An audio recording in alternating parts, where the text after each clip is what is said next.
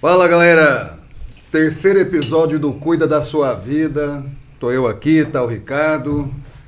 E hoje a gente tem a honra de receber Paulinho Libonati e Sérgio Garcia.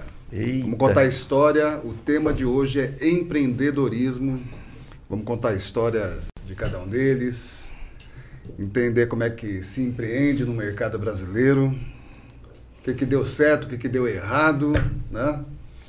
E a gente quer agradecer os nossos patrocinadores. Inclusive, queria pedir um patrocínio. O Águas de Atibaia. A gente tá bebendo água pra caramba durante o podcast, ó. Manda umas caixas de água pra gente aí, que não tá fácil pra ninguém. hein? Garganta seca. Agradecer também, ó. Café bom demais. Pensa num cafezinho show de bola. Café Vonino, ó, maravilhoso. Super recomendo. Vai acompanhar a gente aqui na nossa garrafinha aqui de café. Café Vonino. Gabriel, abraço pra você. Obrigado aí pelo apoio, pela força. Vamos tocar isso daqui? Tudo bom, Paulinho? Tudo bom, tá? Sérgio? Tranquilo bem, com vocês bem. aí? Vamos começar essa, essa brincadeira aí. Vamos falar um pouquinho aí da história de vocês, como é que tudo Bora. começou. Bora. Quem se aventura primeiro aí? Porra. Ô, Por Paulinho, tá inspirado. Tenho- Só tenho no que ser- ensaio aqui já foi uma aula. Ô, louco. Então vamos lá. Começa então aí. Como é que tá a tua história, Paulinho? Começou como? Com quantos anos? Eu, eu me formei em Direito e no meio do caminho eu trabalhei em empresas ah, jurídicas, mas eu fui me encontrar mesmo, né? E tudo isso fazendo estágio, enfim. Mas eu fui eh, assessor parlamentar durante algum tempo.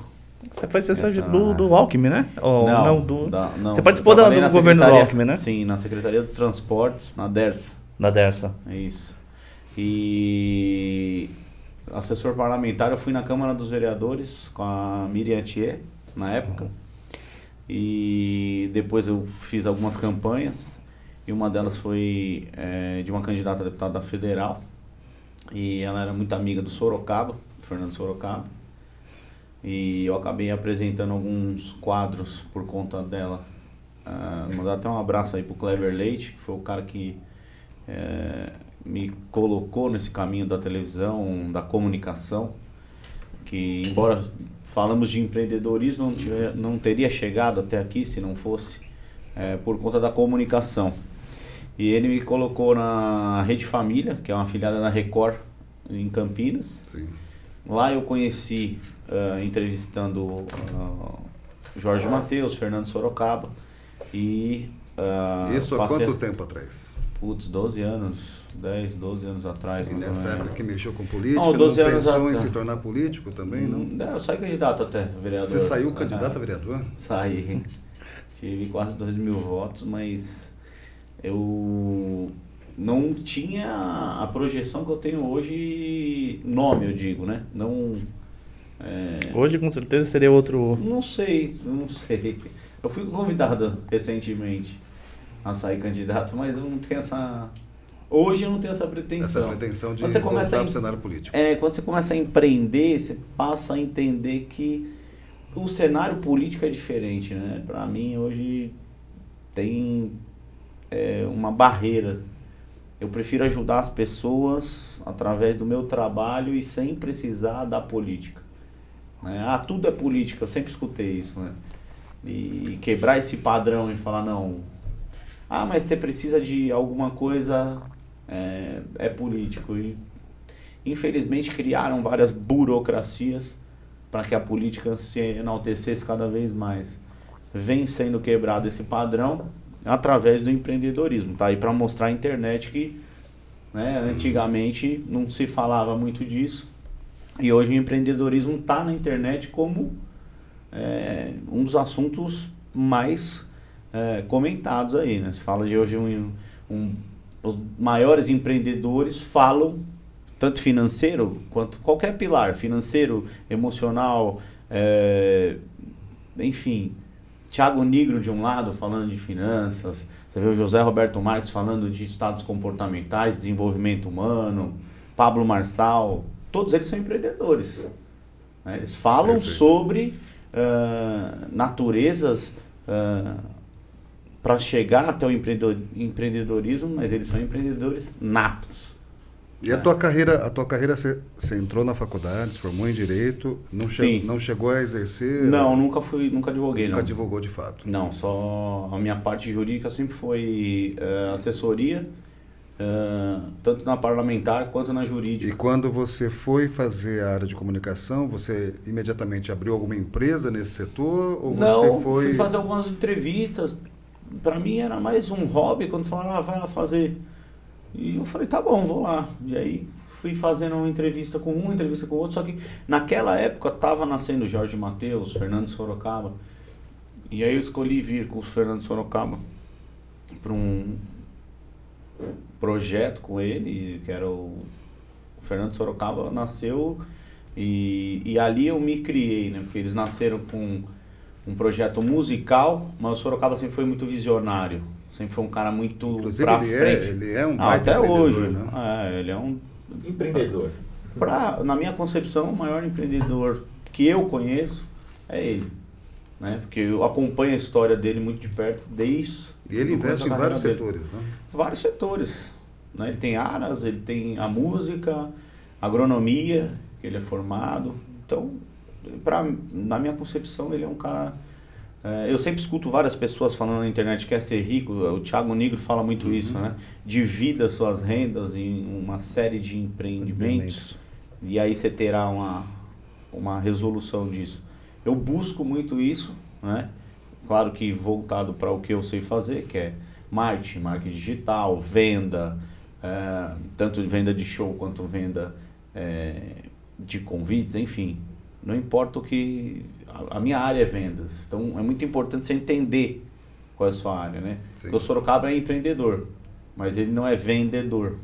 Ele é visionário na ideia, na concepção dela. E para ele manter isso daí, certamente ele consegue colocar pessoas que tenham a Um monte, competência né? devida para poder dirigir Um monte. todo O Sorocaba foi o cara que mais na música eu vi. ah, primeiro na- nas carreiras, né? Luan Santana, Taime Thiago, Lucas Luco, Marcos Ibelucci, Inimigos da HP. Uma série de artistas que ele já empreendeu na ideia. E aí, é, não que ele não saiba vender, ele sabe, porque ele é empreendedor nesse sentido. Uhum. Mas é muito mais fácil. E aliás, o bom empreendedor é aquele que delega, né? Essa função eu não sou o número um, então vou colocar o número um para fazer essa função. E aí ele criou as agendas, né? Os empresários agendas, os empresários que ãh, vendem o show, né? Cada artista tinha sua agenda. Então eh, esse foi um dos lados empreendedores que eu mais vi eh, multiplicar. Ele tinha um faturamento com o Fernando Sorocaba, multiplicou vezes cinco. E como com que foi o teu, esse teu projeto que você fez com ele? O que, que era exatamente? Cara, eu, eu- desde a assessoria, eu sempre fui o cara que acreditei no Sorocaba em tudo que ele falava. Tem que fazer isso, ela fazia. É, televisão, ia lá e abria, abria portas e me considero um cara que é, aglutina pessoas, que junta pessoas, que conecta pessoas. Demorou muito tempo para eu entender O isso. teu trabalho com ele, de uma certa forma, era relacionamento. promover, era promover É, relacionamento, como, como dupla pro- sertaneja? Era basicamente isso? Relacionamento, promoção, já, produção, já fui pra estrada com a Taime Thiago, já fiz ah, propaganda do Luan Santana. A gente costuma dizer que eu não jogava numa ponta só. O que tinha que fazer, eu fazia. Ó, isso Famoso aqui, vamos. Cobrar É. escanteio vai na área O cabecear. cabeceio, e eu acho que o empreendedor é esse. Né? O cara que fala de empreendedorismo hoje no Brasil e não entender isso, né? muitas das pessoas falam. Outro dia mesmo eu escutei uma frase que me deixou muito ah, atento a isso. Eh, eu contratei uma pessoa e falou, não, isso aí eu não faço. Eu estou aqui para cumprir esse papel. Né? E esse é o papel do Estado. Né? O Estado te coloca esse cabresto. Uhum. Você estuda para isso, você faz para isso, faz faculdade para.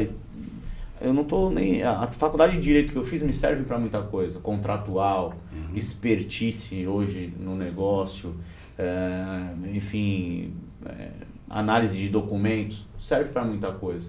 Mas fez. O Estado sempre me levou para isso. Quando hoje o empreendedorismo, através da internet, abriu um leque na liberdade de escolha.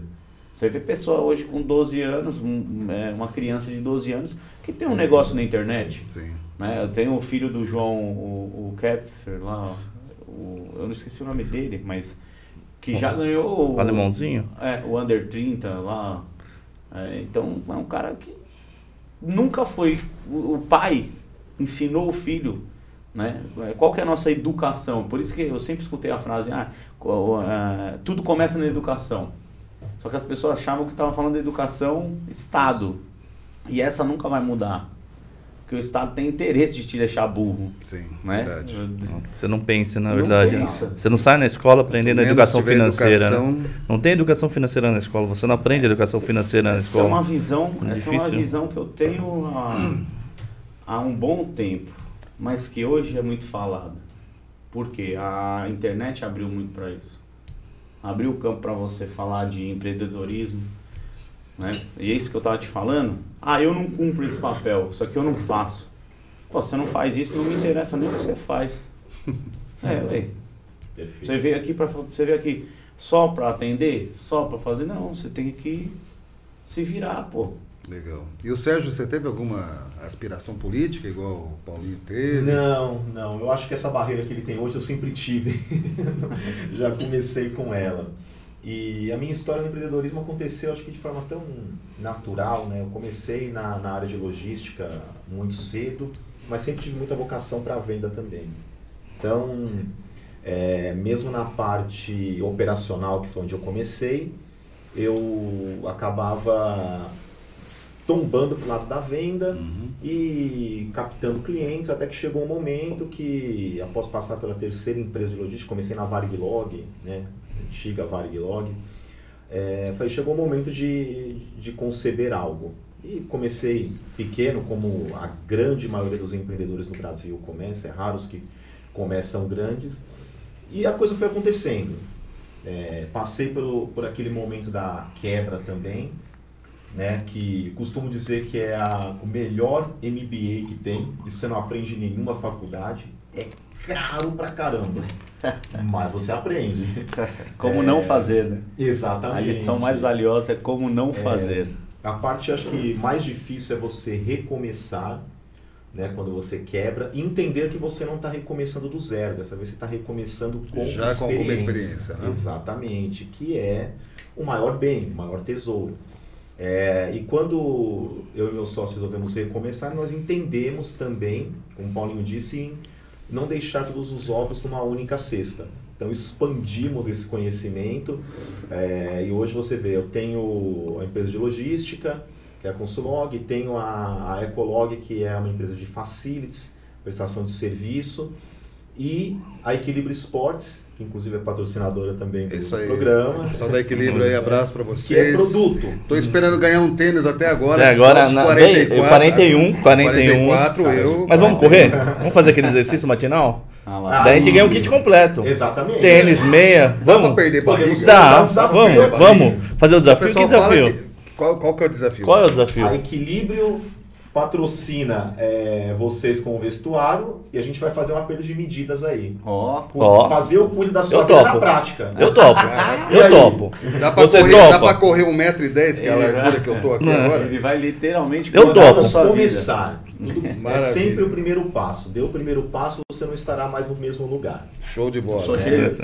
Desafio aceito com o pessoal Olha da Equilíbrio. Aí, aceito o desafio, Equilíbrio. 41, 40 e... 44. 44.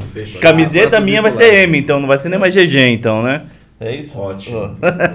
Eu sou cheio de frase motivacional. Você falou, ah, não, tem que começar. O feito é melhor do que o perfeito, desde que bem feito, na medida da sua perfeição. Só Isso, começa. É, só começa. Sensacional. Você vai Sensacional. Começa e vai. Muito bom. Exatamente. Tá feito o desafio, desafio aceito, né? É, e foi isso. Aí a coisa foi acontecendo é, nesse meio de caminho. Teve muitos erros e acertos. Eu li uma frase essa semana que ficou na cabeça quando. Eu, só para aproveitar pegar o gancho da venda, já que eu falei do, da Equilíbrio como patrocinadora, qual que é o site da Equilíbrio? Como é que o pessoal tá. acha Equilíbrio? Na tela, mas vamos lá. Facinho. www.equilibriosportes.com.br Maravilha. Tá, tá, passando aqui, galera. Instagram, Instagram. Tá ali, ó. Equilíbrio Esporte, ó, na hora certa, hein? Rapaz. As marcas Maravilha. mais renomadas do mercado, tudo que, que você precisa para E é só para o pessoal que corre? Não, todos os esportes, a pessoa que está na academia, desde o iniciante que quer iniciar, que quer montar sua academia em casa, que tem precisa dos seus equipamentos para iniciar seu pezinho, caneleira, o, é, o tapetinho, o yoga, até o mais avançado, o alta performance no triatlo, na corrida, Maravilha. na montanha. Segue lá, pessoal. Segue na internet, segue na- no Instagram e compra o produto, é que é o principal. Ajuda a Melhores marcas. Melhores marcas do mercado estão no equilíbrio, hein? Maravilha. Você show de que bola. corre, tá perdendo tempo, hein? Ah, tá ficando pra trás, hein? Vamos isso melhorar esse seu tempo. Vamos lá. Equilíbrio esporte. E aí, continuando, Paulinho. É, você vamos aproveitar. entrou? Falou do equilíbrio. já- Paulinho, Já quer, já quer, já eu pensei que Hoje- era, vamos aproveitar para é. chamar ele para correr. Também. "Ah, Vamos também. Vamos montar um Não, time. Também. Também. É, não fica Se quiser, já entra no desafio. Já vem também. do desafio também. Aí, Mas me fala uma coisa, ele está com equilíbrio, você está hoje atualmente empreendendo no que exatamente? Então, quando veio a pandemia, eu tava fazendo bastante show, né? É, eu falei de Sorocaba e, e tem pessoas na minha vida que me ajudaram no empreendedorismo, que é, é, Sorocaba, Fernando, Fernando Sorocaba, Tiago Tobal, do Villa Country. Ah, do Villa Me Country, né? ajudou muito no meu crescimento é, empreendedor. É o Thiago que a gente conheceu eles, no né? evento. É, nós tivemos, tivemos esse domingo, no, no- no- domingo Não, domingo anterior, passado. É retrasado. o Thiago é o que eu mais tinha proximidade por conta do, do papel dele na empresa do Villa Country, que é a parte artística. Então a gente teve uma, uma proximidade, mas eu vou mandar um abraço para todos, né? O Júnior, o Vinícius, Legal. o Tobal Pai, enfim, toda a galera do Villa Country. Eles me foram uma escola muito grande, porque eu tinha dois lados ali da promoção. Estava falando da empresa, como começou o empreendedorismo. Foi na promoção fazendo promoção e divulgação, tanto da UTS, em relacionamento com Sorocaba, porque o Sorocaba era sócio lá, Tá. e do Villa Country, através do Thiago e tal. Comecei a vender um show, ó, vou vender um showzinho do artista pequeno. O artista pequeno passou a ser grande. E como é que é esse Né? negócio de sair vendendo? Muito o pessoal louco que ainda isso. não é conhecido, é um É desbravar um muito- terreno. É muito louco isso, porque nós tivemos essa experiência várias vezes, né? Ah, não de... É como se você estivesse buscando um diamante ali. E eles estão ali. Tá tudo ali. Uma hora ele vai subir. E, a maioria das pessoas não acredita É naquele pilar. artista. É louco isso, né?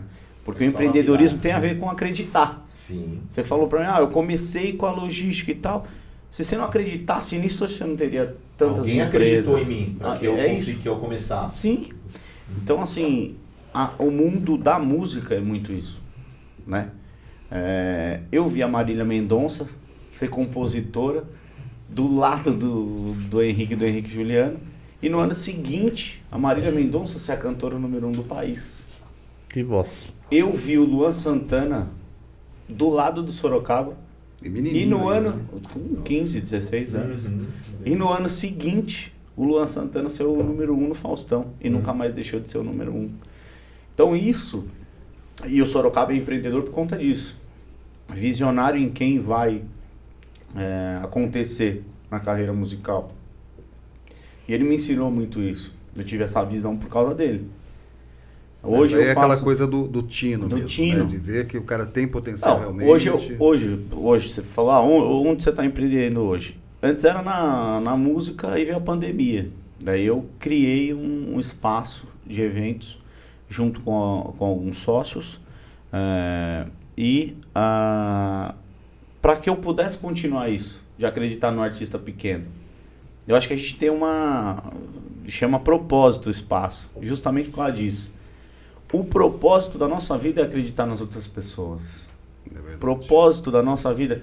Se você falar em empreendedorismo sem acreditar em ninguém, seja do garçom. Eu tenho muito cara que começou comigo garçom e que hoje é gerente. E que começou limpando o chão e hoje está em outra eh, função. Ou está na cozinha, ou está cuidando do camarim. Enfim, Ah, o propósito ele é uma casa de shows, é isso? é uma casa de eventos, na uma verdade. casa de eventos. É, não é só show, porque a gente tem também a parte social, né? Nós entregamos ah, alimentos, nós arrecadamos alimentos para serem entregues para as pessoas que estão mais necessitadas nesse momento. Legal. Estou falando hoje, né? Com a pandemia eu podia ter me calado e esperado. Uhum. É, a maioria das pessoas falam isso. Pô, o cara que mexe com o setor de eventos quebrou, parou. E de fato, Teve quebrou a maioria quebrou mesmo, bastante. porque Sim. Pararam gente grande shows, que parou, quebrou, né? pararam shows e, e é uma demanda que tinha. É um mercado que o custo disso é muito caro também. O né? custo é muito caro, Material mas o é fluxo difícil de também. caixa é alto. Você fala de comprar 10 shows da, de uma Maria Mendonça no Fernando Sorocaba, você está falando de 3 Foi milhões o- de reais. Foi o. 3 milhões de reais que não voltaram. Quem, Tô quem falando que de um vendeu artista. agora por 100 milhões de Ah, reais? o Gustavo, Gustavo Lima. Lima. Gustavo Gustavo Lima Lima. vendeu a Gustavo agenda Lima vendeu a inteira, agenda né? Inteira. Não Lima. é só ele, né? Já tem mais gente vendendo também a agenda. É, eu, eu, eu sou delicado para falar desse assunto por conta de é, não acreditar num- nisso. Nesse tipo Ah, de é. empreendedorismo. Hum, De repente é, tem ele tá vendendo. Ele já disso. fez isso uma vez, né? Tá. Quando começou a carreira dele, óbvio, numa proporção menor. É, eu falo isso porque eu acompanhei toda a fusão e, e o desmembramento disso e depois agora de novo a fusão com essa compra de Não novo. fica ruim para os compradores de show essa. Não sei te dizer Ainda. por conta de, da quantidade de ano que ele vendeu. Tá. Hoje você está falando de um show do Gustavo Lima 800 mil reais. É 800 mil de cachê hoje. É. Ah, tem o custo, tal, não sei o quê. Mas tá falando de uma operação de 800 mil. Então, não sei qual é o intuito. Se vendeu a carreira, não sei te falar contratualmente. Mas eu sei te dizer que o Gustavo Lima, na pandemia, ganhou mais dinheiro do que. Isso fazendo Mas live, né? live ou com a Não venda só desse live, produto? né? Produto, ele é muito bom ah, de Ele vende bem, imagem, né? né? Ele, Ele vende, vende muito, bem. né? Ele Ele, é um, bem. ele é um baita produto. E sempre foi, né? Ele, o Luan, são produtos que não tem. ah, é, não tem nada negativo na venda deles, né? A água quer, a coca quer, o uísque quer, Cerveja todo mundo quer, cerveja cachaça quer, quer, todo tudo mundo. Ele também faz parte da, da cachaçaria do. do cabaré. Do, do não cabaré? sei, do, eu não sei do se ele entrou na Leonardo? sociedade, mas ele faz É, porque tá fazendo pra caramba. O ali. Leonardo, ele, o. É Outro, qual é o nome do outro? Eu não sei se é o- só Eduardo Costa. amizade. O Eduardo Costa. Costa. Eduardo Não Costa. sei se é só amizade, se ele tá fazendo amizade, mas eu sei que ele faz propaganda demais do cabaré. É É, verdade. A verdade. Cabaré é um, um- uma das empresas que mais cresceram na pandemia.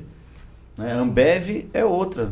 Então, quer dizer, ah, a, a, a pandemia foi ruim? Foi, para a maioria dos brasileiros, sim. Sim. Mas tiveram sempre os destaques dentro do empreendedorismo. Aquele que não se abateu, aquele que não se deixou vencer, aquele que É, isso fez é uma nova. É, igual aquela É frase isso, que você fala é- que é vai vender lenço pra quem tá chorando É. e guarda-chuva na chuva, né? É isso. É isso. O empreendedorismo é isso. As pessoas falam assim, ah, o que é empreender? É isso. Ver o mercado, o que está precisando. Eu criei algo, não estou dizendo. É, é, é difícil. Vou falar para você, empreender no, no Vamos Brasil. fazer uma empreender. timeline. Quando foi exatamente que, que- de alguma maneira assim, você foi 12 anos fazendo dentro de uma visão empreendedora, mas Uhum. quando foi que abriu a primeira empresa? Primeiro CNPJ? é Primeiro aquele CNPJ veio quando eu falei pro era? Sorocaba, Sorocaba, eu quero vender show. E ele me apoiou. Aí você foi abrir Ali eu abri, é. Falei, eu quero uma vender empresa show. de eu já eventos, vendia, já. eu já vendia patrocínio, já vendia marketing. Ó, vou fazer isso E a aqui nessa única empresa. você fazia tudo isso sem ter formação em marketing, nem publicidade, nada. Não me formei em nada. Minha formação foi é na, na vida. foi na vida. intuição, foi na É vontade. aquilo que eu te falo, o Estado quer que você se forme. E não dá tempo. O empreendedor nato quer aprender tudo Ao mesmo tempo. ao mesmo tempo. Hoje, hoje, demorou muito porque isso é, é, é plantado na sua cabeça desde quando você entra na escola. Já começa pelo sistema. Tudo é sistema. Nota. Você tem que tirar nota para passar de ano. Você tem que. Não. Ah, você é reprovado aí. Pô, já. Puf, E o trauma. é É um mecanismo difícil de mecanismo. quebrar, né? Sim, sim, muito muito difícil. difícil. Porque você vai te- se rotulando, você vai ficando ali e vai fechando a mente, na verdade. Não, estou te dizendo, veja bem, a, a educação ainda é a saída para todos os nossos problemas aqui. Educação.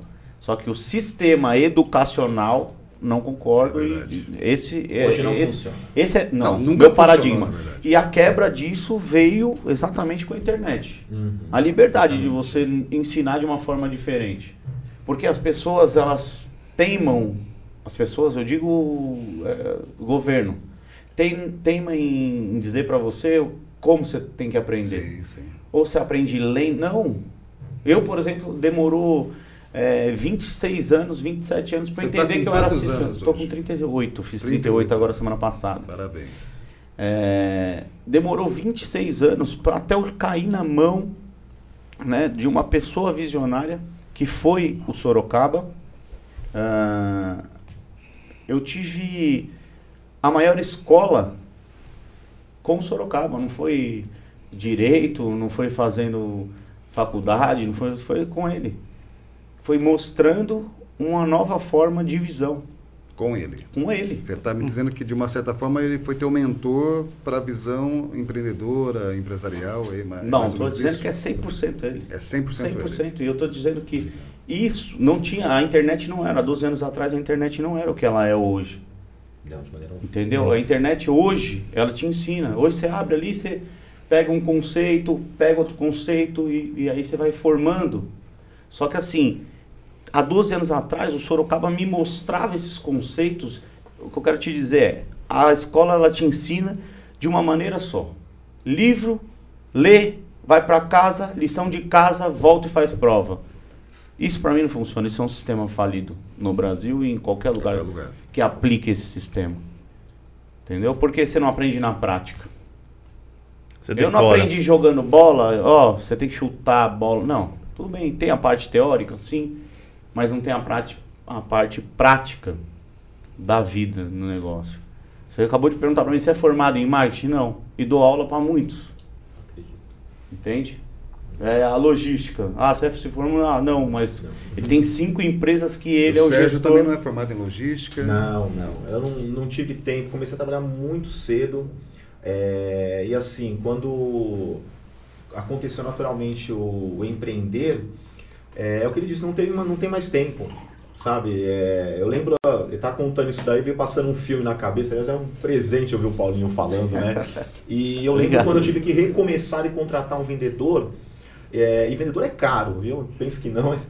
E cada um queria, eu quero tantos mil e mais um carro e mais não sei o que. Você fala, cara, com esse cara trazer esse resultado aqui valeu tempo. É, e lembro que eu entrei, eu falei, peraí. Entrei, consultei como eu conseguia falar com o Google, isso há seis anos atrás. Liguei e fiz essa é, pessoa do Google que me atendeu, ficou três horas comigo na linha. Três horas de ligação, praticamente me dando um curso do Google. Quando terminou a ligação, a nossa campanha já estava no ar no Google e no dia seguinte começou a dar o retorno, já a aparecer negócios. Quando que o vendedor ia me trazer um retorno em 24 horas? É Entendeu? então, tipo, sei que a ali tua a- aposta também foi na internet também. Sim, e ali abriu, sabe, esse Mas isso foi conhecimento, equilíbrio, foi pra área de logística? Pra logística, logística. logística na época. É, e aí, se eu te contar depois da história do equilíbrio, ela é muito louca, muito legal. Vamos pode querer contar, saber. pode Vamos vontade, saber. né? É, vamos aqui para isso, empreendedorismo. E Uma aí, das assim, ideias é, de, de poder abordar com liberdade sobre empreendedorismo é, é não só poder compartilhar a história, né? porque a história de sucesso, na verdade, ela é muito carreada de muitas histórias de fracassos, na realidade. Você não consegue alcançar sucesso sem você ter o fracasso. O fracasso é uma grande lição. O que, o que ele falou é muito importante. Falou, é, a maior escola é quebrar. É. Eu não tive essa de quebrar. Eu nunca que- eu nunca quebrei. Eu acho muito louco os caras falar isso. Porque todas as pessoas que eu passei pra entender, você já quebrou? Cara, eu não, não quebrei. Mas eu cheguei muito próximo. Graças a Deus eu veio despertar antes. Que talvez seja esse despertar que você tá falando. Sim. O quebrar é o despertar. Opa, peraí, eu não vou fazer isso de novo, cara. Já fiz isso, já errei. E eu fui fazendo tudo que eu não. O Sorocaba é outro. Nunca quebrou. Mas sabe o que é o lado Mas legal? por. eu- na minha Você visão. quebra num ponto, aí você não repete esse ponto. Você vai descobrir que depois você quebra num outro ponto que você não tinha Ué, conhecimento. o Zé Roberto mesmo. Ele Depois falou você quebrei ser- cinco vezes. Eu, eu também. Entendeu? E a última Cinco quebrada vezes. dele foi quase a morte. Zé, então, tamo tipo, junto no Penta, hein? É, você entendeu? Não, mas você não sabe, porque eh, falando assim, a maioria das pessoas não entendem a minha história e acha que ah, cê, é, E foi pessoal o, é a mão muito fácil, né? Ah, não tem nada, É, não tem nada. tem isso, né? Tem Nossa, acordar, tem trabalhar, as pessoas não entendem, né? Porque a maioria da minha família, por exemplo, falava: "Ah, pô, o cara acorda meio-dia". Pô, mas eu fui dormir 7 horas da manhã, bicho. Mas você tava na balada, né? Caraca, Você eu tava na balada. Até às 7 É, da manhã, velho. Não, mas- queria o? Que acordasse às divertido. 9, É. velho. Você tava na Não, balada, as 7 horas pessoas da manhã. se divertem. não, vou, não, vou, não vou ser hipócrita aqui, não.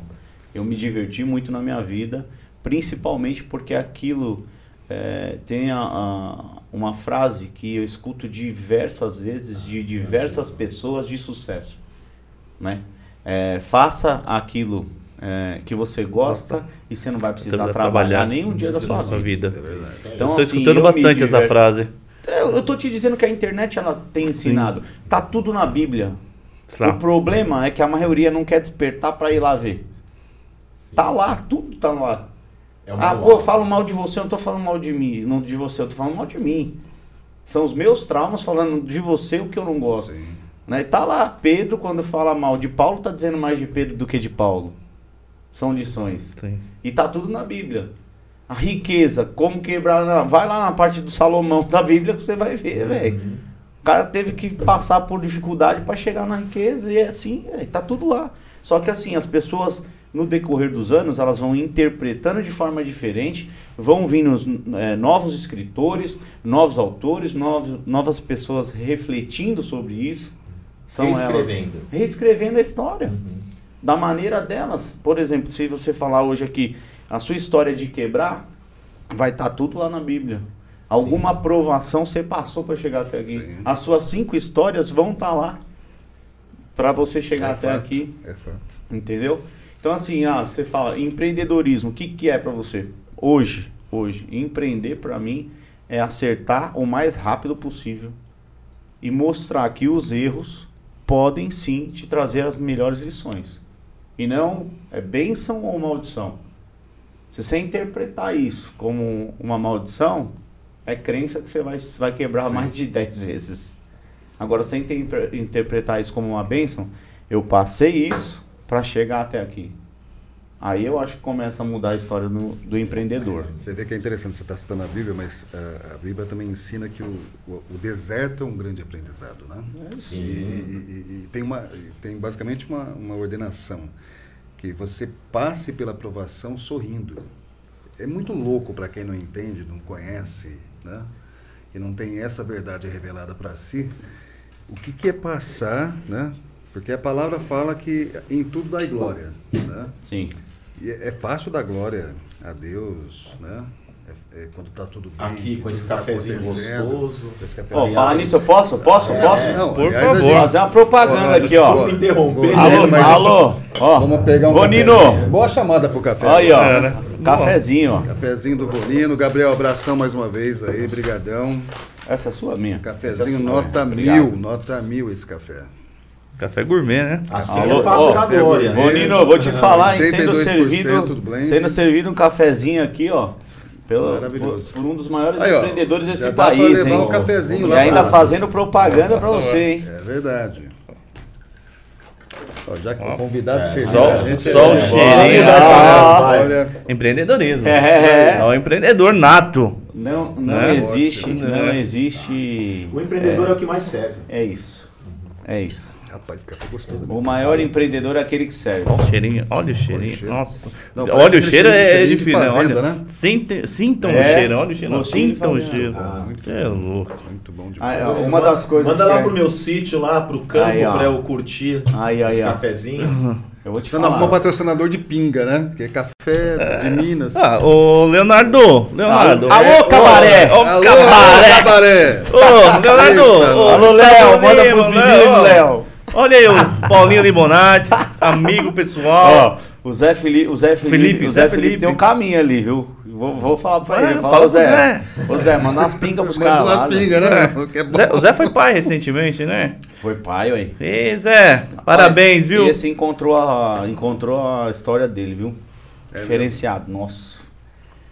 E, é muito louco isso, porque Ele parece ser um menino bom, né?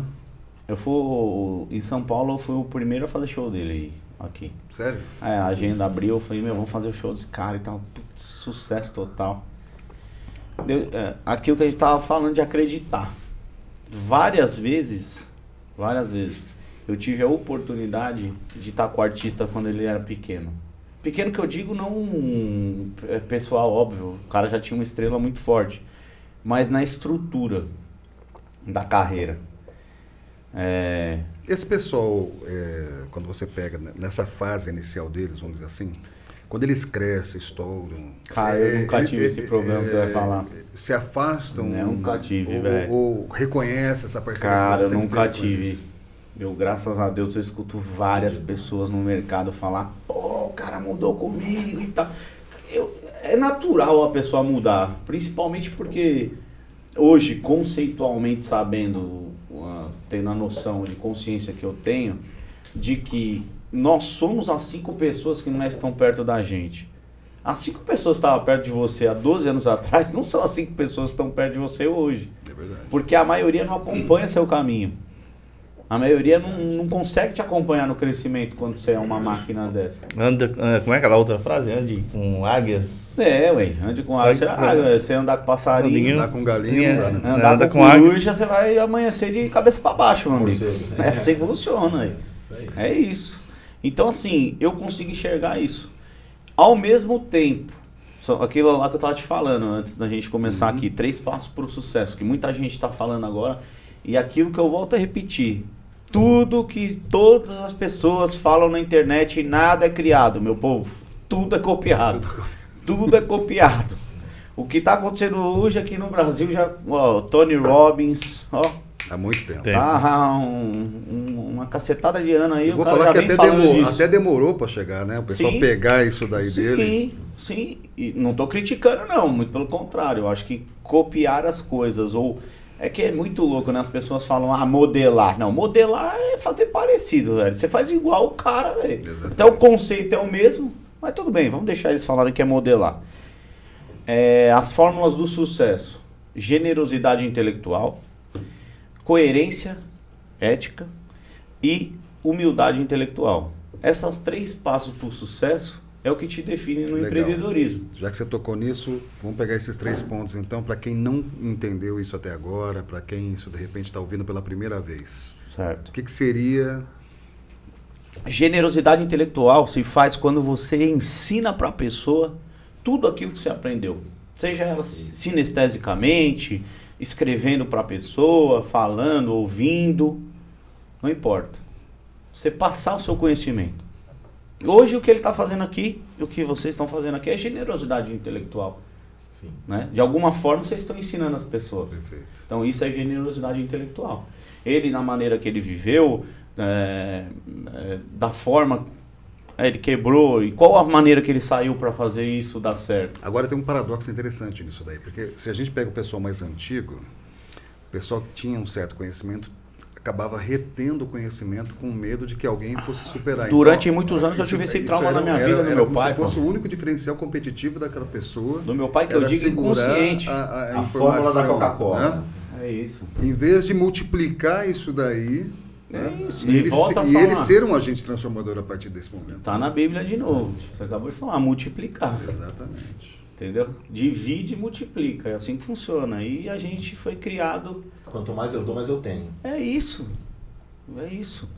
É, Tem uma, uma- uma- um, um limbo muito grande aí. É, Dar e é receber, lei o quanto você doa, pura isso daí. o quanto você doa pro universo, o quanto você recebe dele. Você sabe receber. Tem muita gente que não sabe receber. Não, não aceito isso aí, não aceito esmola. Cara, você já tá falando não pro universo, velho. Você tem É, noção do que tem você tá gente fazendo? que recusa a benção, é Tem, impressionante. velho. Tem demais, velho. Um monte. Generosidade intelectual.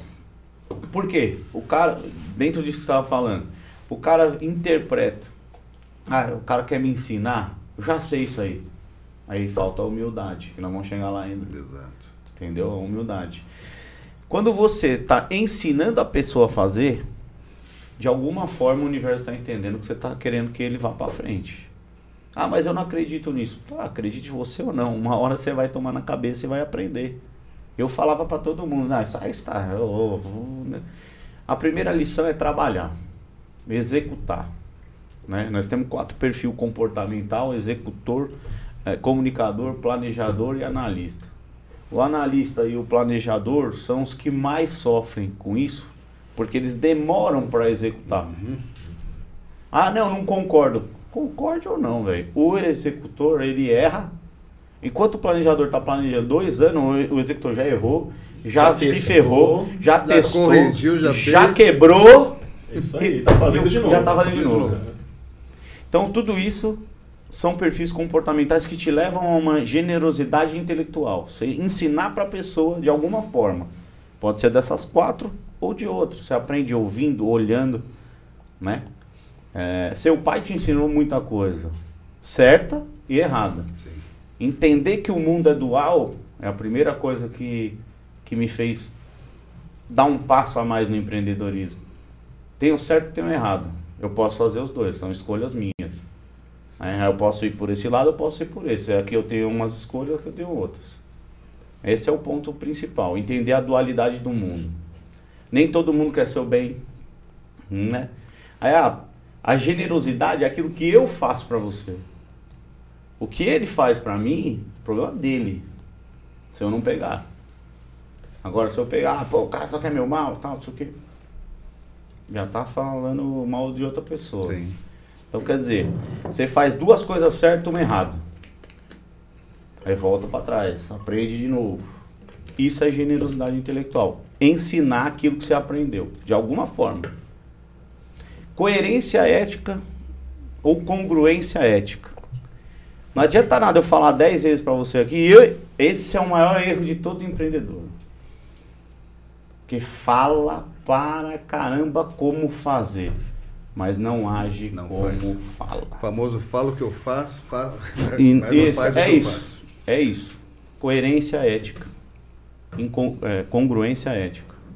Fazer, aplicar aquilo que você pensa, aplicar aquilo que você faz. Eu cometo esse erro muito ainda. Porque é muito difícil para mim. Eu, eu assumo isso. E quanto mais antes você assumir os seus defeitos, todo mundo tem defeito. O cara que sentar aqui na sua mesa um dia e falar assim: Não, não, eu sou perfeito. Você é o maior mentiroso que tem, velho. Você é pecador, você é mentiroso, você é imperfeito. Todos somos. E inconscientemente cometemos isso diariamente. Diariamente. Sim. Ah, eu não sou. Mentira, cara. Vai falar que você nunca falou assim pra um, pra um colaborador seu. Ah, cara, tá louco, você não sabe fazer isso. Mentira. O cara que fala isso é mentiroso. Ou ele não tem mais nada pra aprender aqui. Tá esperando só a mãozinha pra puxar e falar, mano, transcendeu. Não tem essa. Todo dia você tá aprendendo aqui. Então, coerência com o que você fala.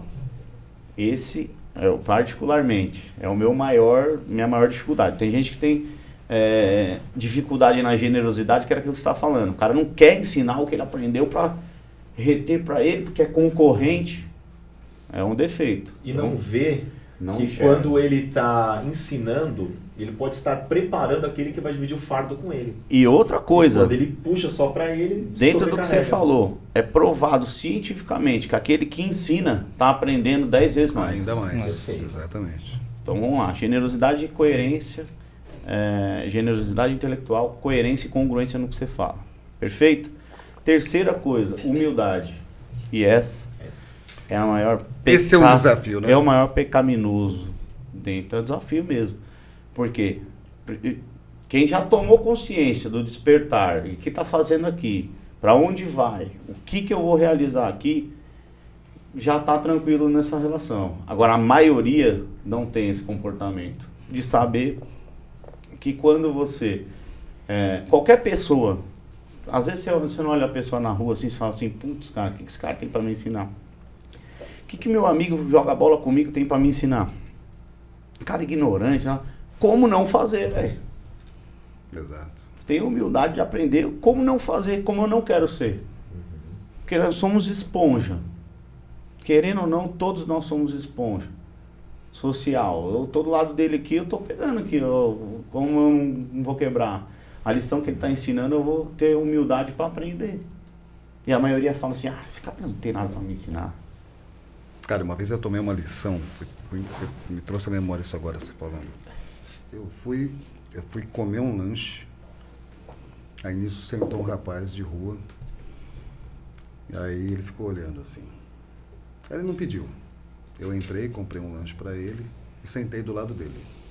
Eu tava de terno na época, tal, assim, sentei do lado dele, ele sujo, com aquele odor de quem dorme na rua, que não toma banho, aquela coisa toda. Fiquei comendo meu lanche, ele comeu um lanche dele ali. Começamos a conversar. Olha que interessante. Tirando as questões de ordem psicológica, aquela coisa toda, o cara era engenheiro formado. Fiquei quatro horas conversando com ele. Pensa. Aí você pensa que você vai chegar na pessoa, de repente você vai dar conselho, pelo fato de você. É impressionante. Mas se ensina. né? Eu, eu- e olha que eu falo pra caramba é difícil ficar calado. Né? Eu fiquei parado. É, era uma aula de vida que o cara estava te dando ali, de experiência, que já tinha sido empresário e tinha quebrado. E aí perdeu família quando quebrou. Aí conheceu o vício da, da bebida, na rua conheceu o vício das drogas. Como não fazer, né? Tá tudo ali. Então, uma, uma série de coisas que ele foi, foi falando, foi tratando ali, que eu só me ressenti de não ter um papel para assinar as lições. Aí você tinha que prestar mais atenção para gravar. Foi a aula mais barata É, que você pagou. um Uma lanche. aula absurda, né? Como se fosse uma aula magna ali, de alguém que você nunca imaginaria que tivesse né, algo para te passar. E, e essa graça da vida é fantástica quando um- uma coisa dessa acontece, né? Inclusive, eu quero até agradecer aqui, porque hoje eu tô aprendendo bastante. Que bom. Nossa, Nós que agradecemos. nossa, nossa, gente, Nós agradecemos. Tô, tô agradecido porque é, o Ricardo virou pra mim e falou assim, vamos participar do podcast lá? Eu falei, pô, podcast, meus amigos são tudo maluco. Então, tipo, maluco que eu digo é, a maioria é artista, então, é, ah, falou em podcast, eu já tô... Já vai já muito tô- para lá da zoeira, aquela coisa toda, né? É, e aí ele falou, não, é empreendedorismo. Eu falei, putz, cara, vai ser legal. Aí eu, eu vim com um pré-julgamento, falei, putz, será que os caras vão tirar onda e tal, não sei o quê. E eu vim aqui e é bacana entender que o podcast não precisa ser loucura pra você. Não. Não. Isso aqui Você que vocês estão que- fazendo é surreal, Você velho. sabe que a Então, de gente, parabéns. a gente fez uma análise dos, dos podcasts, né? Tem o Flow, tem o pessoal do Podpah que Sim, estão liderando, aí virou um puta do negócio, acho que eles pegaram veio de empreender isso daí. Sim. Pessoal, Criou-se um modismo, né? podemos Mas- pegar esse. Só desculpa cortar um pouquinho, flow, tudo mais, podcast. Fazer uma bancada também de podcast com podcast. Aí, ó. Ah, Aceitamos. legal, a ideia é Aí, boa, aí, é boa, Aí, ó. Desculpa ter cortado, Não, viu. Jefinho? Mas a, a, a- ideia depois da análise ca- acabou virando o slogan do Cuida da Sua Vida. Que não é mais nem um blá blá blá da internet. Não é mais um blá blá blá Sim, da internet. sim. A gente começou a pesquisar tanto para fazer o benchmark disso daí. E assim, não, não é tirar. Acho que na hora que tiver, dependendo da situação, mesmo uma situação séria, que a gente está falando de algo que é para levar conhecimento. Porque a gente acabou vendo assim, tem muita encheção de linguiça, coisa que não está agregando. Pode ter uma linha de entretenimento, é legal, talvez tudo na- eh, sendo engraçado, vai dar o famoso ibope, né? De repente vai Sim. dar mais ibope, vai dar mais seguidor, vai dar mais Sim, sim. inscritos. Mas a ideia que a gente do, do Cuidar da Sua Vida é é justamente agregar valor, levar conhecimento realmente, né? Então, o que a gente está fazendo aqui é uma troca. A gente já teve, esse é o terceiro episódio, nós já tivemos uma abordagem eh, com o amigo nosso que é o Galego, com o pastor Bruno, falando Galego. sobre religião. O Galego tá lá, sobre- inclusive. Tá lá no propósito, Sim. É, Sim, né? inclusive, o Todas as Galego. terças-feiras É. ele e o Yudi fazem uma, uma palavra lá, Uma célula, uma né? célula. Pra mim aquilo lá não é mais célula, aquilo já é igreja, né? Já é- Reunião já é um daquele, mundo, daquele né? porte ali, ali, é, o cara É, chama uma de célula bem grande, né? É, Já é um Só corpo. É. Você falou uma. Você acabou falando uma frase antes. Ah, quando o Ricardinho me chamou, achei que era um. O Galego falou a mesma coisa. É. é. Né? Engraçado mas é, ele falou mas assim. é a impressão que É, você quando tem ele falou com a Liz, fala. é, falou, ah, vou lá, o Ricardinho me chamou, eu vou lá ver o que, que é, não sei, eu acho que é pegadinha, ele falou pra mim. É falei, porque "Nossa, foi, né?" o podcast acabou Inclusive o Galego participou da casa lá do Zé também. Ah, ele participou, Ah, ele participou participou, também, da casa tá? do Zé, eu vi ele, o Marcos E o lado do Felzinho. podcast, acho que ele né? cresceu de uma certa forma, né? Porque eh, pegou muita gente já da, da, da grande mídia e os grandes influencers estão criando podcast. Então eles já arrasta naturalmente. Sim. Só que vai muito deles. Então, às vezes, a gente começou. Para a gente ser mais um, né? ninguém aqui é da mídia. Né? Não tem seguidor para caramba para poder atrair. Então vamos produzir alguma coisa que realmente agregue valor? Então pode ser que vai dar. De repente o pessoal que está muito bitolado também de ver ah, isso. Ah, então de parabéns. Né? E, vai achar tá de repente valor, tema sim. chato, né? Falamos da cultura de cancelamento com a Ana Paula, a Bruxinha, Bruxinha que até hoje, desde 2018 que participou, é perseguida até hoje. Né? Giovana Marra também. É, a Giovana Marra também. São meninas que são jovens, influencers, né? É, e pagam um preço muito caro né? Porque uma quis ter fama, a outra nem tanto, mas na hora que se posiciona, que fala em si, aí tem os haters, os caras, quer dizer, tipo assim, não cuida da sua vida, né? Quer cuidar da vida do outro, né? Quer contar, é basicamente o que você falou de, de Pedro, né? E Paulo, é basicamente a mesma coisa. E, e a coisa não evolui, né? E a gente fez um, um, um podcast para poder trazer o que, que é isso, o que, que é, como é que você cancela alguém, a menina já foi agredida, já foi perseguida. Quer dizer, a coisa sai do, do da, ou da tela, sai da, da do post e vai para o lado pessoal sim, mesmo, sim. Né? de perseguição e tudo mais. Quer dizer, e são vidas, é ser humano de qualquer maneira, que de repente, mesmo que tenha feito alguma coisa errada, mas errado para quem? É. Né? Pois é. Primeiro, a primeira lição é o julgamento, né? Exatamente. Quem é você para me julgar? E quando a gente quebra como empreendedor. Te julgar. Sim. Quando a gente quer. O, o empreendedor é uma coisa maluca, né? Porque você, quando quer empreender, ninguém te apoia. quando você quebra, tudo para. Eu te disse. Né? É. Eu li uma frase essa semana pisa, né? que é o seguinte: não fiquem com medo aí, vocês que pensam em empreender. Empreender é se jogar do penhasco e construir o avião em queda livre. Eu achei muito Interessantíssimo. Interessantíssimo. E isso sentido. não é ruim eu fiquei pensando, o, o Jeff, Ricardo, que ao contrário, isso é bom, porque o empreendedor, inevitavelmente, ele tem um espírito de aventureiro. Sim. Não tem como não ter. É, é, você não tem salário fixo, você não. É ainda mais no Brasil. Tem um cara, meme, isso daqui não, é uma o meme do Augustinho, lá, do Augustinho, né? do, era Grande Família. Grande Família, Agostinho Carrara. Agostinho Carrara. Você, você viu o meme que tá rolando na internet? Não sei. Eu sou empreendedor, sou meu próprio patrão, mas eu não posso me mandar embora. Eu também sou meu próprio funcionário. Se eu mandar embora, não tem como pagar Bem isso. Aí eu vou ficar devendo, aí eu vou ser chamado na justiça, mas eu vou como funcionário ou eu vou como patrão? patrão. É, é exatamente isso. isso. Legal. Surreal. É muito bom. E aí, Paulinho, quando você abriu a empresa, de fato, primeiro CNPJ, aquela coisa toda. Né? Primeiro Não sei se foi igual certo. eu fiz, né? Que eu coloquei até o negocinho na parede, mandei enquadrar. Não, nunca gostei de escritório. CNPJ. Nunca gostei de escritório, cara. Eu fiz lá no propósito, nós fizemos o escritório lá. E nem minha mesa eu uso, cara. Eu putz, não sou chegado no escritório. Meu o negócio, negócio é, é pessoa mesmo, até é, eu vou para atendimento, eu vou para venda, mas escritório. Quantas empresas você já teve? Contando é com... curioso que assim, você não quebrou, mas teve várias empresas, é isso? Tive, eu fechei duas, mas não, não quebrei. Eu transformei elas em outra, outro segmento. Né? A Libonati Eventos sempre foi. Essa é a tua empresa mais antiga? É, é, é, o que eu mais defendo por conta de ser amplo no que eu faço. Geralmente as pessoas falam, o que, que você faz? O cara, faz tanta coisa que eu não é consigo de, em 10 minutos Você explicar, faz gestão de carreira de artista, por exemplo? Já fiz. Já fez? Já fiz. Já fiz gestão de carreira de artista pequeno. Já fiz venda de artista grande. Faço, uh, compro, do outro lado, a empresa compra. Uh, eu compro uma data e realizo o show produção, produtor. É, divulgação, tem empresa de divulgação de eventos. Tem empresa de marketing, que é a venda do artista para empresas corporativas, vendas corporativas. Mas tudo isso, se eu fosse falar, seria uma hold dentro da Libonati Eventos. A tua equipe é grande para você conseguir tocar tudo isso? Hoje, é, assim, ó, antes da pandemia, infelizmente eu não consegui segurar muita a equipe por conta da pandemia. Porque a maior empresa, o carro-chefe para mim era os shows.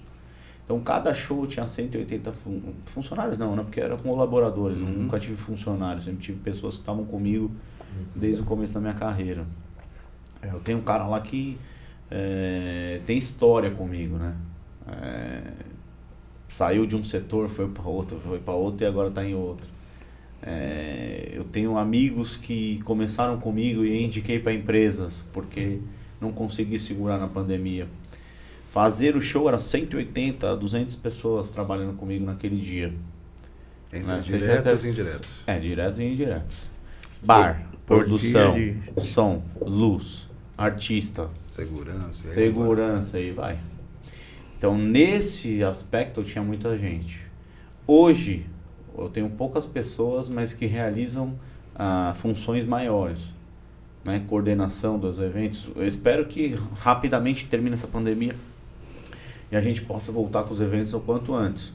Já tem uma expectativa de que a partir do ano que vem retome quase todos os eventos, né? Com- É, que parece que daí vai estar todo mundo. É a primeira vez que eu falar disso. Eu fiz uma entrevista na Jovem Pan no começo da pandemia. E falaram pra mim várias vezes: é, quando você acha que vai voltar os eventos? Eu falei, cara, ninguém sabe essa resposta.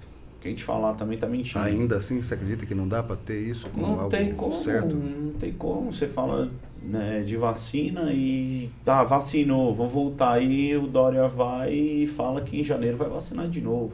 Agora, você não acha que teve um Ué, exagero assim, dessa... velho? Aliás, eu ouvi hoje, acho que na CNN, Então, falando até da, da Eu espero que- dose da... Falaram em outubro, falaram outubro, Ah, aí falaram dezembro, os eventos voltarem. E aí agora estão falando carnaval. Mas já É, tá voltando aos poucos agora algumas coisas. Então, por exemplo, evento não. o que que tá... evento não. Agora em tá. agosto vai liberar o quê, É na que verdade? assim, a hipocrisia volta a imperar no Brasil, né? Eu tô- outro dia eu fui lá no, no- no evento nunca do deixou. Inimigos da HP. É, nunca deixou, mas agora tá gritante, né? Porque fui no evento do Inimigos da HP, ah, você tá aí sem máscara, né? Falou, gente, deixa eu falar uma coisa pra vocês. As mesas estão separadas aqui, ó. Um cara tá lá na outra ponta, eu tô aqui. Ah, mas tá fazendo um vídeo do lado de cinco pessoas da banda. Falou, meus amigos, eu já tomei a vacina. Quem tomou, tomou. Ah, mas a vacina não serve pra nada? Não, então para de vacinar, ué. É até difícil saber quando você vai poder E a parar ma- de usar e máscara. Vamos lá né? de, não, vamos lá de Politizou novo. demais Aí vamos na hipocrisia da máscara. Você tá de sacanagem com a minha cara que isso aqui protege de uma doença mortífera, mortal. Você já pintou uma casa? Já, Já? já. Você viu a máscara que você usa pra pintar a casa? Só pra não entrar um pouco de, de Então- cheiro. De, então Mesmo que assim, se você é for no, ao banheiro após, Pode você vai esfregar o diminuir. nariz, tem aquele pozinho que Pode sai, né? diminuir, Sim. retalhar e ok. Agora a maior hipocrisia é, ah, não pode evento, mas pode o trem lotado. É isso Não que eu- pode, é, não pode o ônibus o lotado ônibus de manhã. lotado. É, Ou seja, Não, né? na calção. Pra ajudar, É. diminui, né? Diminui. Ah, diminui. Não pode, mas Não sei. Outra pode. hipocrisia. É, que eu- outra hipocrisia. Sentado não pega Covid, em pé pega. pega. É. E tem horário pro vírus ir embora também. É, às Tem 9 essa. horas, 10 Não, horas. É, 9 quando, não pega. não sei se eu tô Então, errado ou não, se vocês pensam assim Não, ou não. em agosto mas, ele pode à meia-noite, só que ele começa. né, então. E veja Não sei se vocês entendem que nem eu, mas, por exemplo, ah, vou diminuir o horário de atendimento. Gente, expande o horário de atendimento. É óbvio. Porque se eu, se eu posso, no, Sim. no horário 8 horas da manhã, atender um público, Vai ter Vai- menos. 9 horas atender outro público, 10 horas da noite outro Exato. público. Tem Não, agora eu vou diminuir, quer dizer, o pessoal ficou todo mundo em casa, todo mundo trancado. Quando saiu, ué, era simples. É, tem uma loja de. Que, que vocês brincam que eu gosto de ir, é um meu shopping. É meu shopping. Playland. Meu Playland. É uma- Fernando. Ó, Armarias Fernando. Se quiser patrocínio.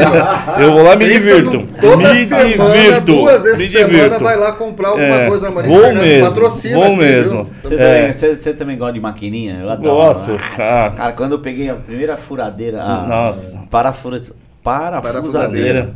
Cara, aquilo ali me deixou. Eu comecei É. a desmontar as portas da geladeira. então. Daí é engraçado, você viu o shopping Em casa eu fechado. não troco nem lâmpada. né? Você viu, viu o shopping fechado e fila no armarinho porque era a única coisa que estava aberta. O pessoal não aguentava mais ficar em casa, É. fazia fila quilométrica porque queria sair de casa. É. Né? Em vez de aumentar o horário para você ter ali diminuição de público, né? descentralizar, não. Agora vai no metrô, que nem o Paulinho falou, vai no Eu metrô, vai no ônibus. Vou falar a mesma Não, mas a hipocrisia Eu tá vou falar a mesma frase que o. Gustavo Lima falou.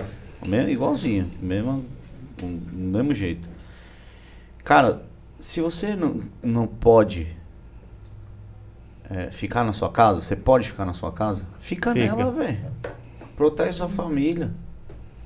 Agora, você quer sair, pô, você tá tolhindo o direito do cara de escolha, velho. Né? Cara, é- Assim, Ah, não é mas é isso. pandemia e tal, não sei o quê. Ô, gente, deixa eu falar uma coisa pra vocês. De novo, vou voltar a falar isso, que eu falo muito nas minhas redes sociais. Cara, você não quer, fica na sua casa, velho. Agora não critica quem tá saindo pra ganhar o pão de cada dia, pô. Sim. e não dá mais, faz dois anos. Dois. Dois Dois. Dois, anos. Mas você sabe o que me deixou mais Sem trabalhar, estarrecido? velho. Foi esse assunto foi- só outro café. Foi eu, eu tô educado o uso hoje. da máquina, Aí, aí, né? O uso da máquina. Agora eu vou te servir. Pre- Olha, em vez de prender bandido, não, não prendia bandido, mas prendia o cara que estava trabalhando. É. Não, e soltava o bandido. Soltava não, e soltava o bandido. Não, e outra. É, é a coisa mais É. louca, né? É um negócio assim. É, é- é rasgar. O empreendedor. Rasgou a Constituição, rasgou a lei. Né? É uma coisa assim. Surreal. levanta, o café. O café é muito bom, cara. É bom, é bom, é bom. Café. Alô, Vonino, pode mandar pra nós lá também, viu? No propósito, lá no Café propósito. tá, tá aprovado, hein? Tá aprovado esse café. Vai mais um cafezinho? Melhor- Eu quero, eu aceito. Ó. Melhor casa de shows e eventos em São Paulo. aí sim. Propósito. Na Moca, Lá viu? na Moca. Quem não conhece. Oratório, 890. Tá, que que, fazendo isso, aproveitando o gancho, o que, que tá tendo? Fala pra gente Ah. o que, que tá tendo lá no propósito. A gente tá fazendo stand-up comedy. Tô fazendo. ah, é, o Galego tá fazendo uma. Ele chama de célula, mas né? eu chamo de encontro. Ele e o Yudi, né? Ele e o Yudi. É, Yudi Tamashiro, que encontrou uma missão aí na vida dele. Inclusive, Yudi, Tá precisando vir aqui. Já hein, foi convidado, hein, Yudi? É, já foi convidado. Já foi convidado do Galego. O Galego falou vir. que ele tá no período sabático agora. Ah, Isabel Sabático. Mas Não, eu vi um ah, período sabático, eu nem gostei falar. do período sabático. Tava num, É, num, ele num tá no, peri- quadriciclo é, aí no tá período sabático lá, lá, na- lá em Pipa. Lá em Ah, Pipa. merece, merece. né? Um período sabático bom esse. É bom demais. Mas ele é um ser humano que evoluiu muito em pouco tempo. Então eu tenho uma. é, Eu tenho uma história muito grande com o Yudi, né? E ele também tá vários empreendendo setores. agora, né? Demais, é, virou empreendedor. O moleque me. ah, ele teve vários pontos positivos, é, não só na evolução dele, que eu converso muito com ele, mas na parte espiritual, né? Parte espiritual também. parte espiritual ele se sobressaiu, vamos dizer assim. E lá no propósito a gente tem feito. Cada um tem o seu, né? Na terça-feira o Yudi e o Galego. Na quarta vai a turma do futebol. Gosta de assistir um jogo e tomar uma cervejinha. Na quinta-feira a gente tá Na fazendo. quarta-feira você faz o quê? Você abre um Tem um telão? telão? lá? Tem um telão. Telão Legal. lá que a E gente um os comes e bebes, um petisco. Jantar, petisco. É o tudo Zé lá. Cafeira. A coxinha É, de lá, hein? aquela resenha do Nossa futebol. A que resenha do. Rapaz, futebol. agora Ah, olha, vou lá, falar, é que aquela coxinha, hein? A rapaz. coxinha Galera, vocês têm que E comer vou comer essa coxinha lá no propósito. Sem Não, E João, que João, chefe João. o dadinho, você já viu o dadinho? Ah, o de Nossa. tapioca. Ó, quando vocês forem falar de comida, nossa, vocês é chamam o João, porque o. João é bom. né? É falando isso, Ah, podemos. É. Vamos aproveitar o gancho? É, Desculpa. boa, boa. Nós vamos fazer, nós vamos, ah, vamos fazer um, um programa de É. domingo, não é isso, Jeff? É, vai ter um programa, que na vai verdade chamar- vai ser o programa do, do, do patrocinador. Senador, é a Mad Life. do Mad legal, Life. legal. Aí o Cuida da Sua Vida é, tá divulgando a Mad Life pelo fato de ser patrocinador. Eles vão ter um programa que chama Cozinha que Cura. Legal, hein? É um programa de domingo, vai ficar no canal deles do YouTube. muito Bacana legal. demais, um hein? dos quadros do programa da, da Mad Life TV vai ser esse Cozinha que Cura. Qual que é a ideia que eles deram? Eu achei muito boa. Eles vão trazer sempre. Não vai ter âncora. Vai sempre ser convidado um chefe de cozinha, um nutricionista, um gastro, alguma coisa Legal assim. o que, que eles demais, vão fazer?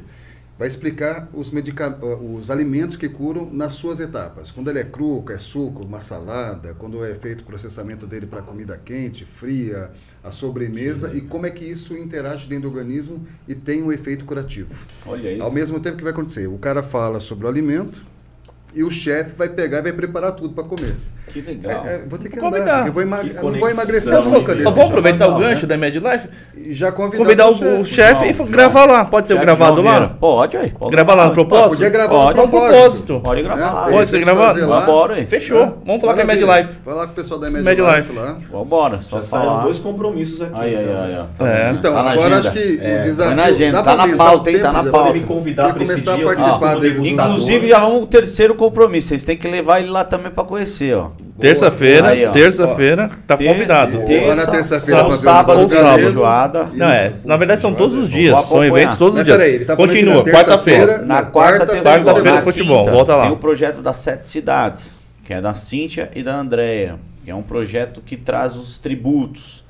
Quinta-feira passada foi tributo à Legião Urbana. Ah, eu perdi. Ah, Nossa, tá eu, eu acompanhei, eu perdi. Show de bola. Rapaz, Tá eu- gravado isso? nossa. Tá, velho. eu vou- vou mandar depois Eu perdi. O, não sei se vocês conhecem, DJ Vadão vai fazer dia 5 agora, Sim. aquele house. Vocês são dessa época, hein, velho? Será? Será? Aquele, aquelas Ah, musiquinhas dançantes. Ah, tá? ô, DJ Vadão. Parte da minha juventude. É. Eita. No próximo vai ter tributo a Lulu Santos. Então toda quinta-feira tem algo nesse sentido do projeto Sete Cidades. Na sexta-feira nós estamos com um stand-up comedy com a produção do Dinho Machado e cada semana tem um convidado. Semana passada foi Rafinha Bastos, Maurício Meirelles. ah, na sexta-feira foi ah, Rodrigo Capella, já foi o Nil Agra, já foi O Rogério Morgado foi também. o Rogério Morgado foi o primeiro aí lá na inauguração do stand-up comedy de sexta-feira. No sábado tem feijoada, a partir da meio-dia começa. Aí não. E vai que, até as quatro e meia. a lua. Vai até as quatro e meia. E depois das quatro e meia tem pagode. Né? Já fizemos salgadinho. Dia 14, ah, dia 7 de agosto tem salgadinho de novo. Dia 14 de agosto. Todos os sábados tem isso. todos os sábados. Nuance já foi também? Nuance vai ser. Foi semana retrasada. E nós vamos fazer de novo dia 21 de agosto. Dia 14 de agosto tem Inimigos da HP também. Cumprindo todos os protocolos. Mesa separada de quatro ao máximo de seis pessoas. Álcool em gel, máscara. Todos os protocolos estão sendo cumpridos. O que a gente não quer mais é parar. Vamos cumprir os protocolos que têm que ser cumpridos, mas vamos fazer. E quem no quiser tem que domingo- fazer reserva. Como é que funciona? Pode fazer reserva pelo número 11 96336 3204 ou entrar no Instagram arroba propósito Hall. Pode entrar lá que ah, vai ser direcionado para sua Direto informação. Reservas, vendas, E se alguém link quiser de fazer vendas algum pela evento, por exemplo, uma link de empresa quer, dá vendas- para usar o propósito para essa finalidade também? Sim, vendas de eventos corporativos. Por enquanto, nesse momento, não está sendo permitido ainda. Ainda. Ainda. ainda, né? Dentro dos padrões, sim. É, mas como as empresas ainda não adotaram é, os eventos presenciais, pelo menos até agora lá não tive nenhum corporativo. Mas a partir de outubro, acredito que sim. Vão começar os eventos corporativos lá. Casamentos, Legal. aniversário de 15 anos. Quem não comemorou a sua festa de aniversário Não aí, ó, perca. vamos fazer uma baita festa E lá. Temos aniversário todos esses dias da casa. Todos esses dias nós temos aniversário. Podemos Ah, então fazer comemoração isso do é- é aniversário, sim. possível? Sim, é possível. Dentro do protocolo, Legal. tudo bem. Não pode juntar todas as Não- mesas tem e um número aglomerar pessoas. De pessoas. Qual que é a São capacidade seis da pessoas por mesa. A capacidade da, da, da casa hoje, com 80% trabalhando, são 750 a 800 pessoas na casa. Hoje. Legal, hein, gente? Legal. Mas a gente está atuando com Excelente. 400 para não ter nenhum tipo de problema referente à aglomeração. Legal. Mesas esparçadas, espaçadas, enfim. No domingo tem o culto com ah, o pessoal da Onda Dura. Que é o pessoal é de manhã, né? Hum. É de manhã. Não, tem às 10 e tem às 18 Ah, tem à noite? Tem à noite. tem à Pra- praticamente E- e domingo tarde é- Tem alguma situação? O único dia que eu ainda tô sem nada é segunda-feira. O resto, Mas todo e- dia tem programação. E domingo à tarde? A igreja de manhã, à tarde fica o pessoal da Não, igreja? tem almoço, né? Tem almoço. Tem almoço, Serve tem almoço. almoço. Olha, vou falar. Tem almoço com somzinho ao vivo. como é o nome do chefe? às 18 volta. O chefe João Vieira. João, o João, judiação, João. É, Essa ele- pandemia, Ele era lá da Ô, Frutaria João. São Paulo e veio pra sensacional. gente. Aí. Então, os Sensacional. caras falam aí, ó, cara a generosidade é de sensacional. novo. Ah, pô, mas você faz propaganda da Frutaria São Paulo? Eu faço, pô. Os caras são bons, velho. Sim. Não, Se eu vendo, é, é eu vendo. Coca-Cola lá, eu vendo Heineken, eu tenho que fazer propaganda É. dos caras bons, pô. Sim, Verdade, é verdade. sem medo. Muito bom. Tá agenda feita aí, pessoal. Depois acessa o Instagram, então, do Propósito Hall. Repete o telefone para aproveitar. Arroba de repente- Propósito Hall no Instagram. É, arroba Propósito Hall. Arroba Propósito Restaurante Oficial. Para quem quiser só informações sobre o restaurante, nós Legal. dividimos isso. Os eventos Legal. e o restaurante. Ah, o telefone é, no WhatsApp é 11 96336 3204. Maravilha. Fora o propósito, você está empreendendo em algum outro segmento também? Esperando o marketing, né? O marketing. Tenho venda de influencers, ah, cantores, E como é que está esse mercado de influências? Como é que está isso? Porque Esse tá bombando. Da Mas noite pro dia fica tá milionário, bombando. tem 200 milhões de seguidores. Esse, Como é graças que- a Deus, e- tá e o bombando. ego, de E- repente, e do pessoal é grande demais. no- eu, eu fui um dos primeiros caras a fazer live no Instagram, né? É, quando começou. Fiz com o Rafael Vanucci, fiz com... é, Inclusive, mandar um beijo especial pro Rafael Vanucci, que também dirigiu um baita projeto aí, que foi a Casa do Zé, que é um dos projetos Legal. desse que, que eu cuido E você participou dele, né? Como é que foi essa também. experiência? Ah, cara, aquilo ali pra mim foi, foi diferenciado demais. Porque, Foi você que teve a ideia. na verdade, eu tive a ideia de fazer uma gincana, né? ah, voltada para o desenvolvimento humano. E o que, Aí que te fez Zé Roberto Marques. o, o Zé para isso daí? É porque na minha vida eu sempre gostei dos caras bambambam, bam, né? Legal. Nós temos três hoje que cuidam do desenvolvimento humano, inteligência emocional, estados comportamentais, que é o Zé Roberto Marques. Uhum. Nós temos três que eu digo, é igual a música. Ah, pô, você fala Fernando Sorocaba, Jorge Matheus, é pra mim. Pra Legal. você pode ser Marília Mendonça. claro. Sim, sim. Ah, Mas na então, tua concepção. na minha concepção era Zé Roberto Marques, Pablo Marçal. Eu gosto também muito da. ah, cara, não vai fugir o nome dele agora, não vai não. Que ele fala meio assim. Podemos falar. Cortella? O Cortella. Legal. É, o Cortella. E eu adoro o jeito dele falar, porque é muito didático. É, eu é- assisti é várias muito- palestras gosta? Cortella. Ele é muito bom. Então, para mim, são os três. O Cortella não fazia muito parte disso por conta, eu acredito, de tempo. Então, eu eliminei ele, no sentido da, de realizar um reality. O Pablo Marçal já estava fazendo um reality parecido, eh, digital. E aí eu falei, cara, o Zé Roberto é o cara. Só que eu tinha falado do projeto antes mesmo do Pablo criar o dele. Só que o Zé, ele, ele teve um período onde ele, querendo ou não, a gente tem que respeitar isso também no empreendedorismo, Sim, né? sim. É julgar o cara é. Eu levei a ideia, ele gostou da ideia, porém estava passando por um processo de. Ele vendia muito presencial e ele Sim. tinha que entregar digital. Então foi uma, uma, Uma adaptação. uma adaptação na empresa dele. Então demorou um tempo para ele me chamar, para ele falar, ó, vamos fazer isso, isso, isso, mas eu quero chamar a casa do Zé. Vai ser um espaço onde a gente vai eh, realizar Eu- o ele, reality. ele tem uma mente brilhante. né? Demais, demais. Tem que tirar o chapéu. Zé Roberto, é, mandar um beijo especial, porque é meu mentor, é um cara que me ensinou muita coisa. é, Você sabe que eu fui estudar coach por causa dele, né? é, ele é. No coach, pra mim, ele, ele sempre foi o primeiro, assim. Eu gosto muito do Paulo Vieira, gosto muito de uma série de. É, Paulo, Paulo É, né? também. Mas é, eu tenho um carinho especial pelo Zé Roberto por conta de. Ele me tratou como um filho, né, cara? Me, me levou para dentro da casa dele, me ensinou muita coisa, foi meu mentor. É, um- uma percepção diferente, né? De um cara que passou por uma experiência diferente, né? Quem passa por uma experiência de quase morte, né, eu nunca passei. Então eu tenho que respeitar uma UTI, É ter tomado 11 tiros. É, quem não conhece, vale muito a pena conhecer a história É do Zé. Ele foi um cara que se reinventou A várias biografia vezes. dele é fantástica. A biografia dele é fantástica. E aí ele falou, vamos executar essa ideia. Me chamou de volta e falou, vamos fazer. Aí a gente chamou o Rafael Vanucci, chamou a equipe inteira, o Rafa foi o diretor geral. Né? O Rafael Vanucci é um dos hoje grandes empresários. Esse também é empreendedor, porque joga na direção, joga na venda, joga no marketing, joga. É, é um cara que é empresário do Felipe Araújo, é empresário de alguns cantores sertanejos, como o Hugo Henrique também. Então, assim, o time que foi formado ali era time de empreendedores. Então não tinha como dar errado. Os caras falaram assim: vocês vão fazer isso aí em quanto tempo? Eu falei: um mês. Um mês vocês vão fazer. Aí o Zé falou: nós vamos realizar em um mês. E aí foi batido. Mas foi batido tudo. E como é que foi o processo de seleção do- dos participantes? Como é que foi o Ah, eu fiz- confinamento? Fiz parte disso também. Foi. A gente queria algo diferente, porque a maioria do- dos reais são formados de somente artistas, né? Uhum. E o Zé pegou essa, essa, essa mescla de pegar pessoas que já acompanhavam e faziam o desenvolvimento humano e Legal. colocar na mesma casa de pessoas que queriam isso.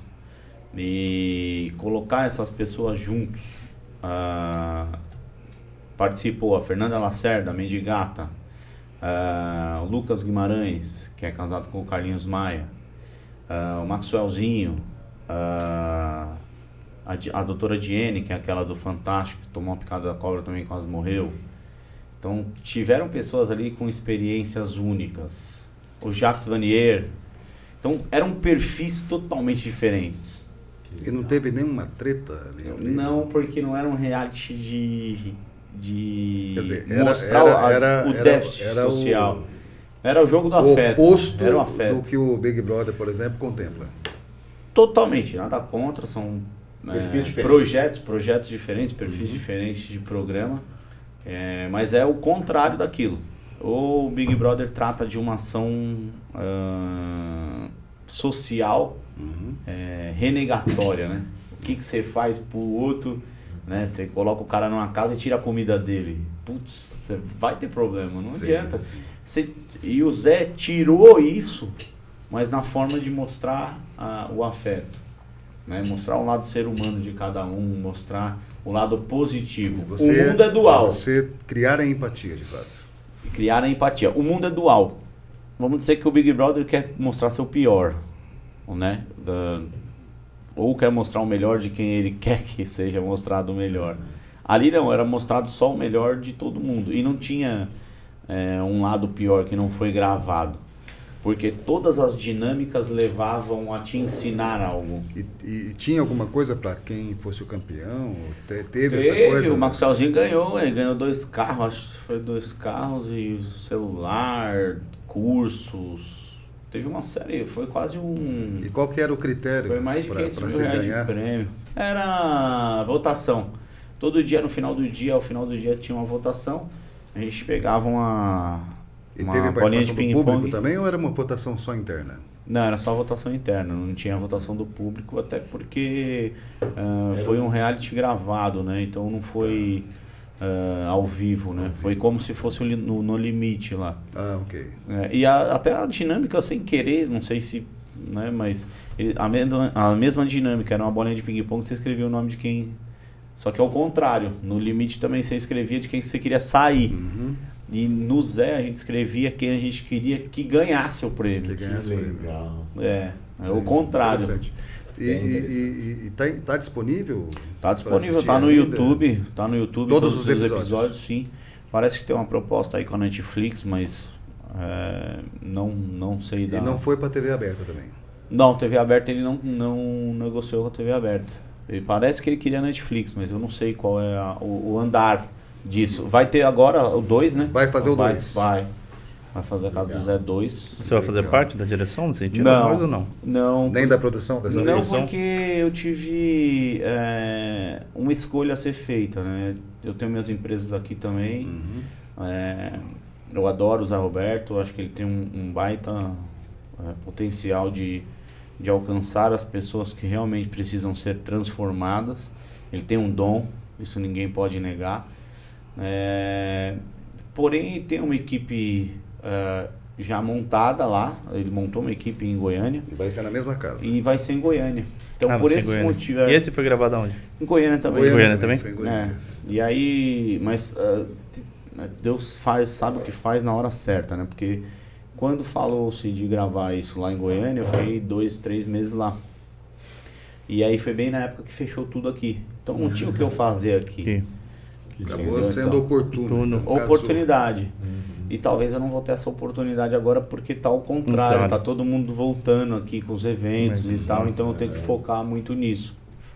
Mas eu desejo total sorte, eu entendo que ele de fato tem algo a, a acrescentar na vida das pessoas e o que ele precisar, eu volto a repetir. A é o maior mentor um gancho, que eu já tive. Pegar um gancho em cima da, da questão da pandemia, né? Infelizmente muitas empresas quebraram, muita gente ficou sem emprego. Mas qual a lição que a pandemia trouxe para vocês, na visão de vocês como empreendedores? Ah, Jeff, eu acho que você aprende que da noite para o dia tudo pode mudar. Teve muitos que estavam em cima foram para baixo, né? inverteu a pirâmide. Uhum. E muitos que estavam embaixo apareceu a oportunidade. E que qualquer um é capaz de se reinventar. É, então, assim, eu sempre fui muito adepto do, do home office.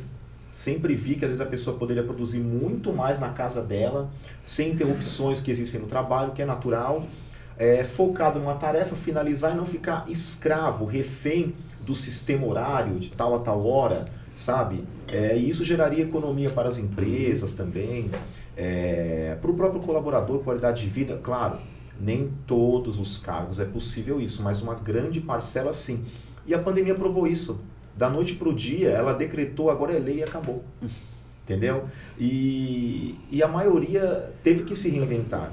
É, e chegou não alguma sei- situação nesse processo que teve que também, infelizmente, demitir algum funcionário? Ou teve alguma situação, como algumas empresas, que acabou até contratando mais? Exatamente. No, no nosso caso, é, como a, a logística é, deu uma, uma queda, mas a gente o setor de- conseguiu Mas fazer au- um ajuste. Mas aumentou?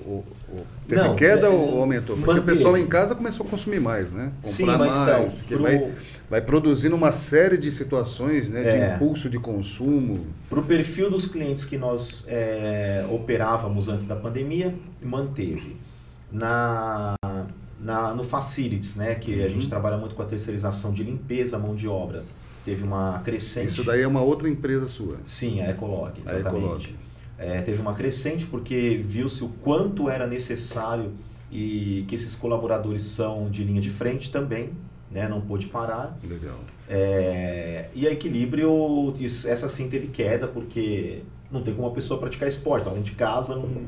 Eu lembro que, tipo assim, em abril do ano passado, cara, o nosso número de vendas era ridículo. É, era Tinha tipo dia mais ou menos, se tinha o cara pedido. tentar sair correndo, estava arriscado o pessoal da polícia parar, Para e e o prender o pessoal cara, da, é. da- prender o cara, igual aconteceu muitas vezes, né? O pessoal na, na praia, correndo. Na- tudo. Exatamente, entendeu? Na praia eu fui parado na praia. Mas você veja que, Parado. Sem, sem interromper, mesmo, sem querer interromper, perdão, Não, imagina. É, mesmo com na equilíbrio com essa queda, nós nos reinventamos. Nós acho que entramos na pandemia com 14 marcas, hoje são quase 40 marcas. Porque nós vimos o quê? Poxa, então vamos captar é, o perfil da. A gente era muito a loja da alta performance, inclusive é o nosso slogan. Nós vimos, então vamos captar para aquele que vai iniciar, porque viram que era necessário a prática da atividade física.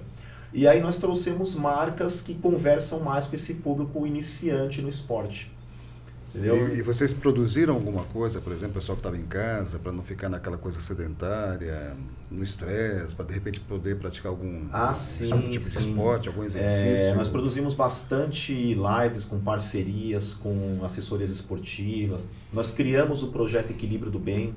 Então, Legal. 40% do nosso lucro durante o período mais acentuado, mais agudo da pandemia, foi destinado para ajudar algumas instituições. Então, é, nós captávamos essas instituições Uhum. e apoiávamos com esse valor, é, apoiávamos é, algumas instituições que falavam, poxa, você consegue ajudar de alguma maneira? Eu falava, poxa, pega um produto, monta um kit, faz uma rifa, puxa, arrecadavam lá 10 mil reais, 20 mil reais.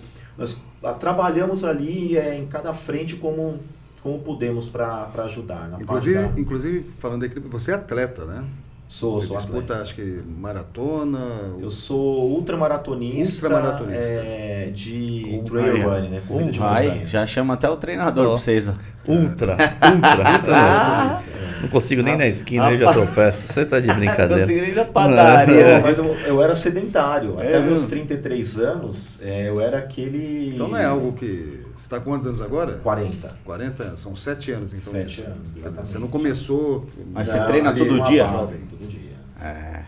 Todo dia. Hoje pela manhã, nesse frio de rachar, já foram 22 quilômetros. Nossa senhora. 22 quilômetros? É a diferença, é a diferença. Nossa é o que faz a Meu diferença. Deus do céu. É o que me É, é oxigena a mente hoje em dia. É, é. É, lá dizer- é onde eu tenho meus insights agora, é, É. onde Acelera, é, eu né? resolvo os problemas, onde eu desconto a raiva. É isso. Fonezinho no ouvido. Não, não. Nem fonezinho? Tem fone? Só eu e tô Deus. errado, tô Olha errado então nessa prática, então de Não. colocar um fonezinho?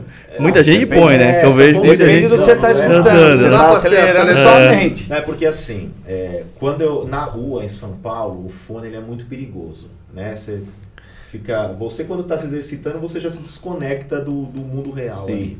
E ainda mais com, com o fone de ouvido. Agora então, você corre, corre nessas ciclovias, é isso? ciclovia, parque, eu gosto do Serete, eu gosto do parque ecológico.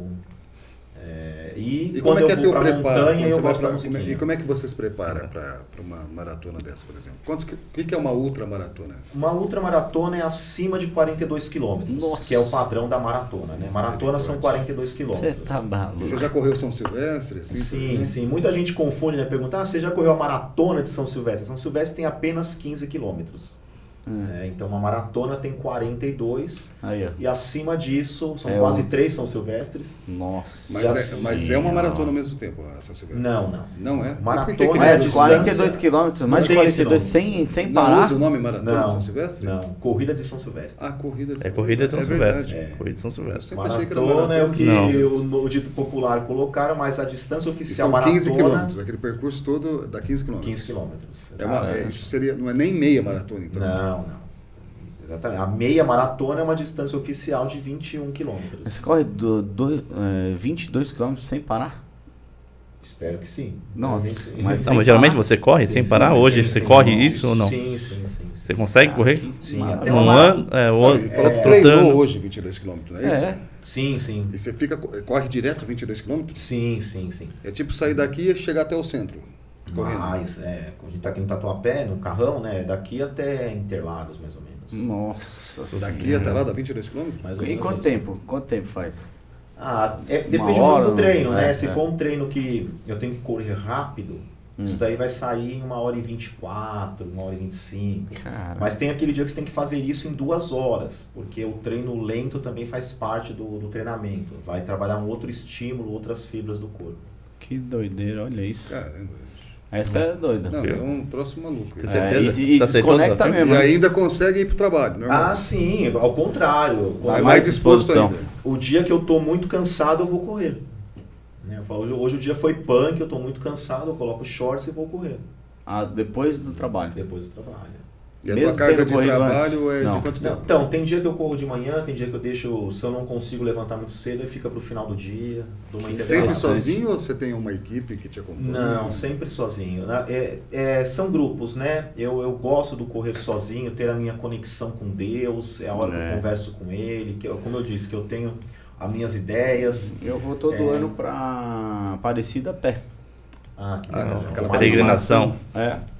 190 quilômetros. Mas ali vai bastante Só que é gente, né? cinco dias, é no Sim. meu tempo, não tem nada de. É, esse ano eu fiz o É da diferente. Fé, Mas você faz no final de ano isso, não é? Não, quando É, É, Aparecida. é Aparecida, É no- Aparecida. Dia 12, Dia é, 12, 12, né? 12 de É. outubro. São cinco dias São antes. ti- cinco dias antes Na você sai. caminhada. É, caminha, vai, é, vai É, correndo. É, me deu uma curiosidade nisso, mas você fica. São cinco dias, você falou mais ou menos, andando. Cinco, não, é, na verdade você começa às 8 horas da manhã, Tá. vai até às 18, aí Certo. você para no hotel. Tem todo um cronograma. Eu vou com equipe e Ah, tal. tá. Já tá é. tudo certinho, cada ponto É, que vai parar, isso, onde vai apoio, ficar, tem não é apoio. igual aqui não. que- Ah, tá. Aí você faz esse. Eu perguntei por causa disso. E sai sem com parar, quantos dias de antecedência não, do dia não 12? consegui sem parar de jeito nenhum. É, cinco dias. Cinco Cinco, dias. dias. antes. Pra chegar no dia 12 lá. É no dia 12 lá, que é o dia do Nossa Senhora Aparecida. E, e mesmo na pandemia teve ainda isso? Teve- o ano passado teve, Teve esse ano no vai passado? ter de novo. Vai ter de novo. Mesmo com a Vai. pandemia isso teve. É, tem aglomeração, né? Porque Mas não grupos. chega na hora lá e fica todo Não, é, mundo, não, não, tem, tem como não tem nada. aglomerar, cara, porque. Não, aí tudo bem, é máscara É. e respeita o, protocolo de cada hotel, de cada restaurante, é é respeitado esse protocolo. Legal. Mas na estrada, no caminho, não tem como aglomerar, porque cada um tem seu tempo. Por exemplo, ele ia chegar lá em, em meia hora. Cento e sabe, aparecido, tu cheguei. Não, deixa eu contar. Esse ano, no- em janeiro, eu fiz um- uma competição chama BR-135, que é um pedaço do Caminhos da Fé, porque o Caminho da Fé ele parte de vários pontos de Minas, São Sim. Paulo, né? E todos culminam em Aparecida. Sim. Então nós saímos lá de Águas, de Águas da Prata Águas da Prata. até Paraisópolis, são 220 quilômetros. Aí eu vou com carro de apoio, É. tudo, mas sempre correndo, tem hora que você tá na caminhada. Mas aí você vai tem correndo. Aí você faz em três dias, sei lá. como.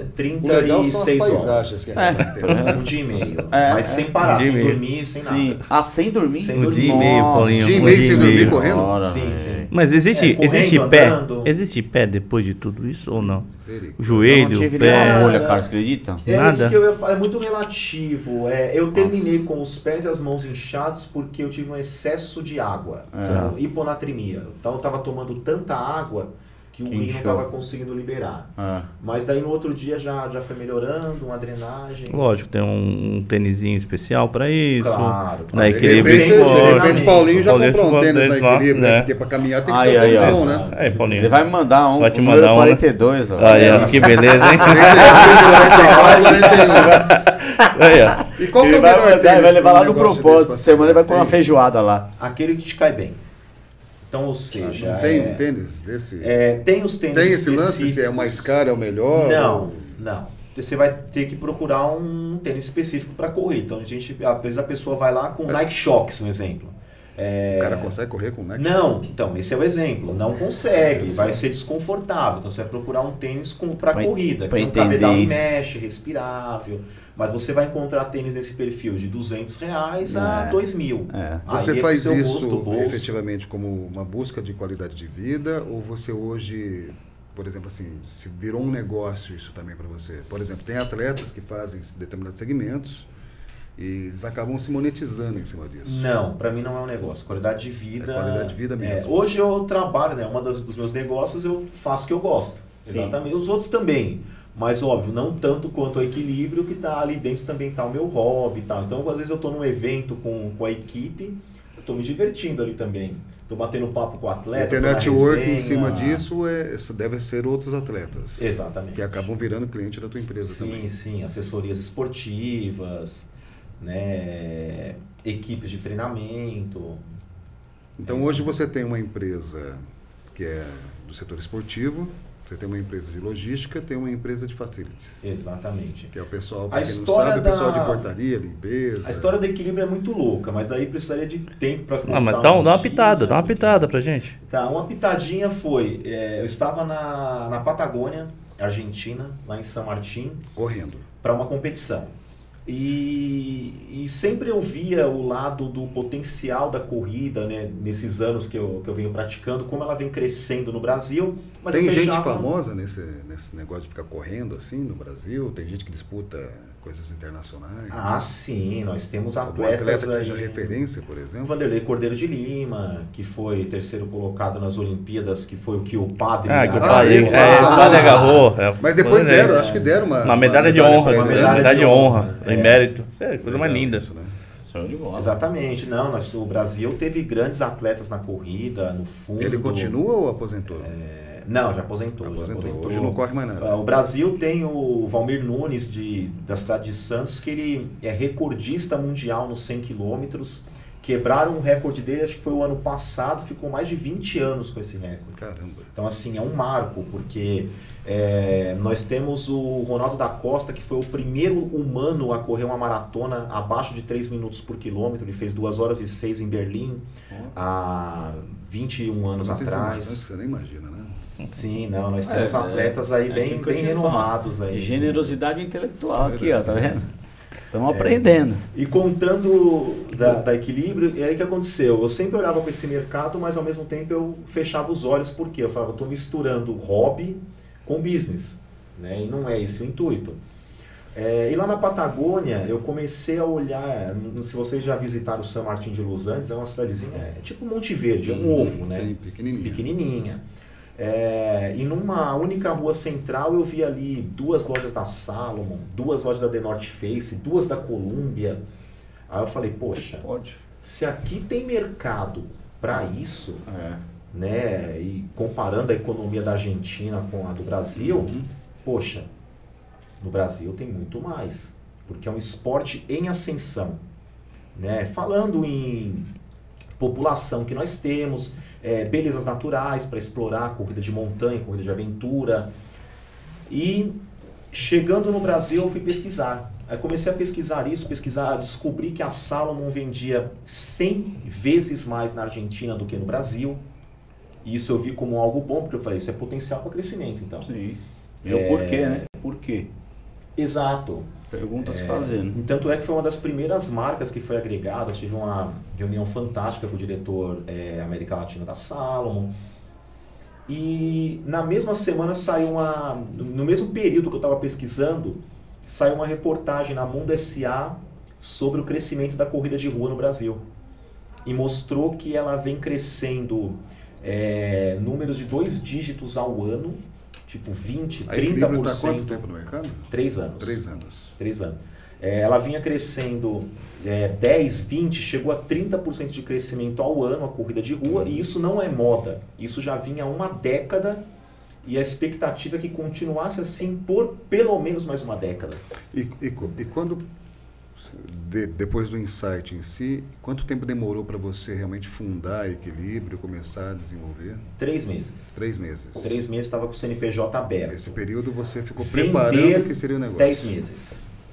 Então, ou seja, ela foi. Pra- Isso foi. pra fazer a primeira venda? Para começar a vender. verdade. começar a vender demorou Isso, 10 meses. 10 meses. Então foi é, abril de 2018 eu estava na Patagônia. A fundação CNPJ foi julho, mas nós colocamos o site no ar efetivamente e aí foi todo um trabalho de captação de marca, tudo O teu mercado é totalmente digital. totalmente É digital. totalmente online. Não, não temos loja física. A ideia é exatamente não, não misturar esse negócio, não ficar preso no que no trabalho com a loja física dá para manter, porque é trabalhoso, Sim. e acabar deixando de atender bem o digital. Agora você entra dentro de um mercado que se a gente for analisar aqui, isso é legal para quem pensa em empreender, né?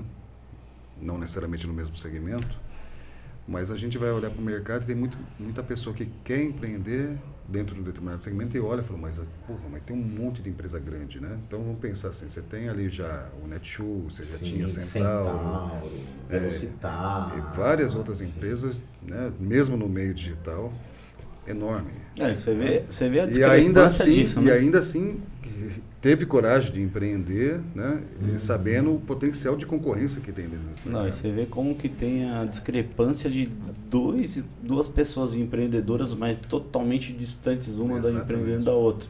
Ele tem uma sacada e eu, a gente sempre falou isso. É, sacada é o que muda o seu negócio. É verdade, é aquele Ah, é uma clique, né? sacada, é um É. insight, é uma sacada, um- uma virada de chave é o que muda o seu negócio. Mas olha, a inte- a coisa interessante é o quanto ele planejou e analisou antes de começar a venda para estado comportamental que eu estava falando. É verdade. Aí ele vem daqui para cá e eu vou ao contrário.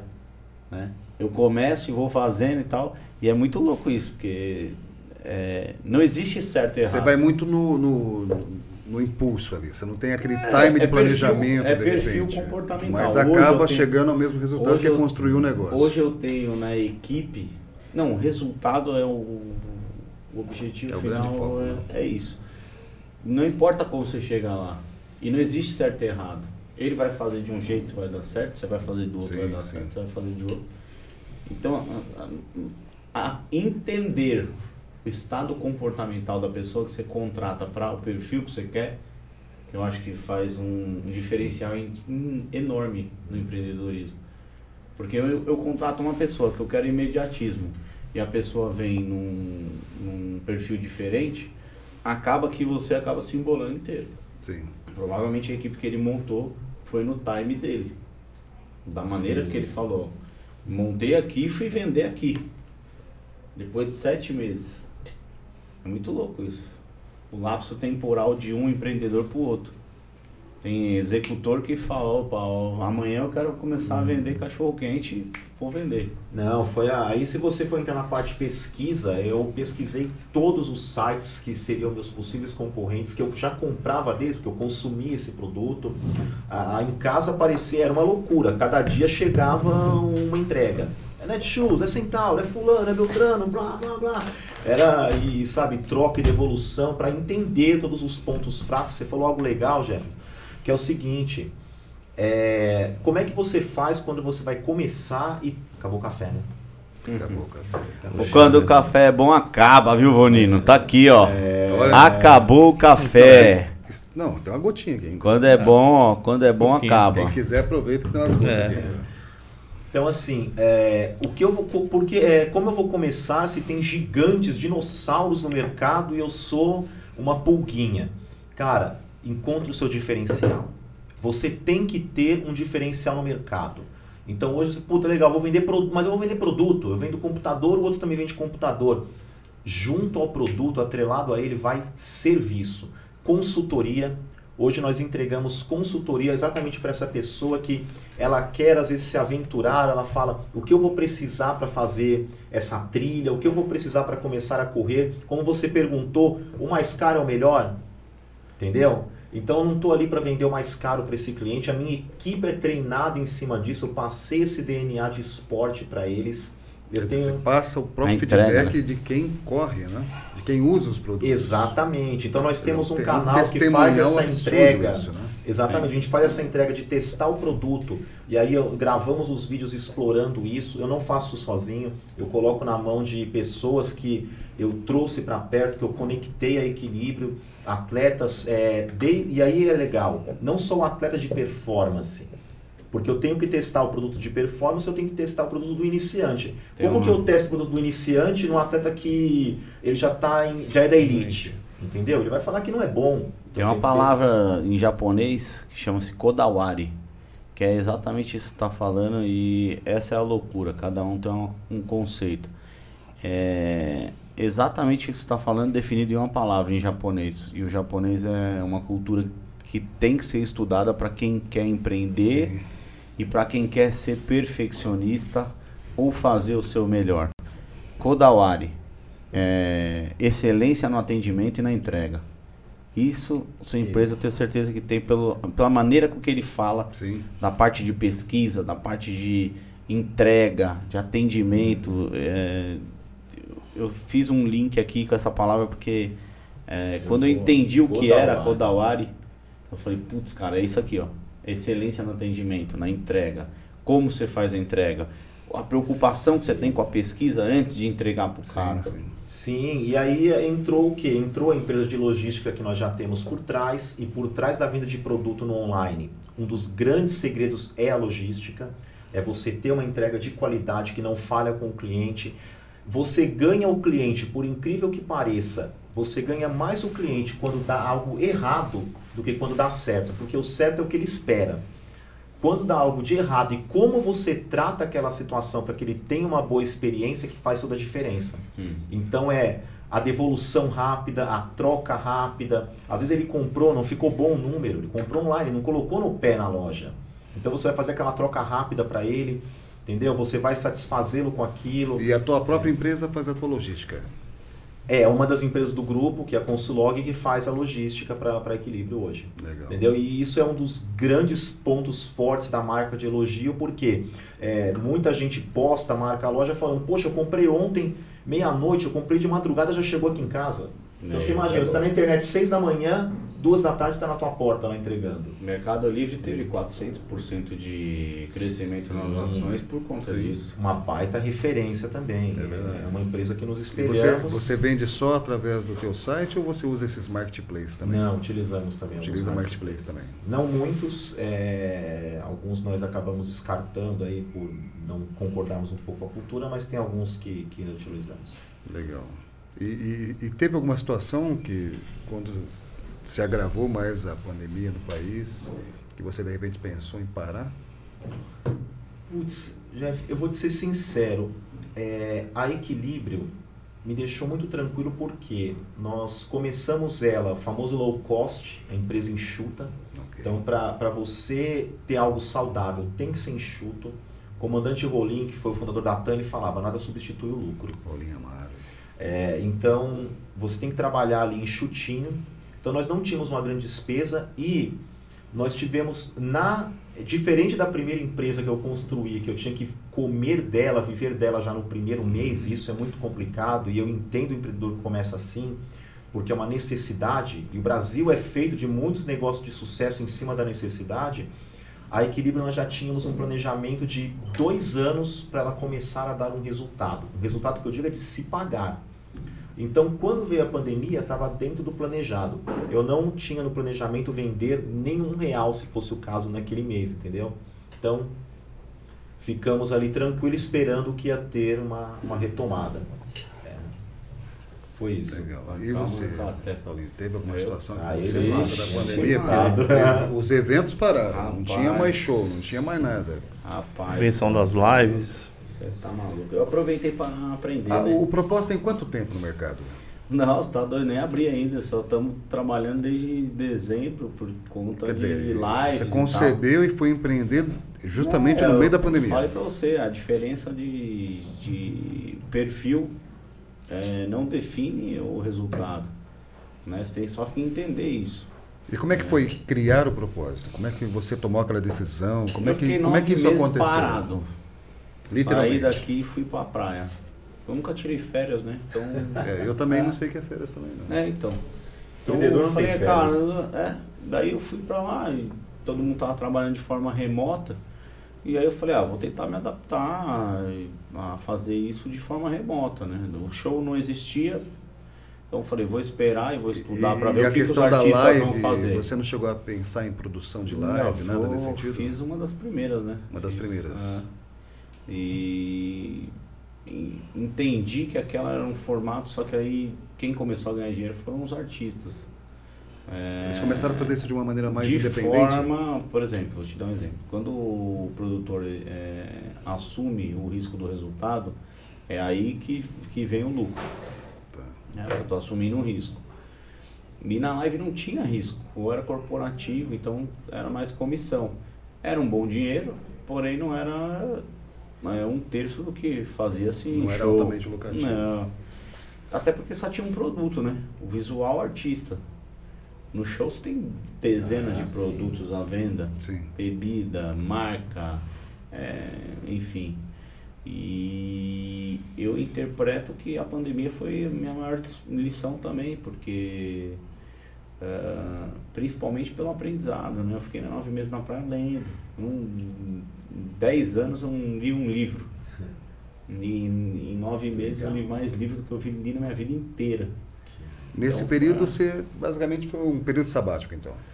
Não fui sabático porque eu continuei trabalhando de lá, mas foi um período é, pessoal, vamos dizer assim. Eu me entreguei a mim, Tá. né? Comecei a in- foi de dentro para fora. Também tem um tudo tá na Bíblia, né? Tudo que eu vou falar para você vai estar lá. Limpar o copo primeiro por dentro, né? Sim. E é assim que, que eu tive aí. a minha experiência. 23. É. Então eu comecei por aí. Passei a, a, a ter esse, essa consciência de que, graças a Deus, minha família estava bem, graças a Deus eh, não tive nenhum problema familiar com o Covid, tive eh, só uma tia com idade que ficou na UTI, mas saiu livre, foi livrada, teve o livramento disso.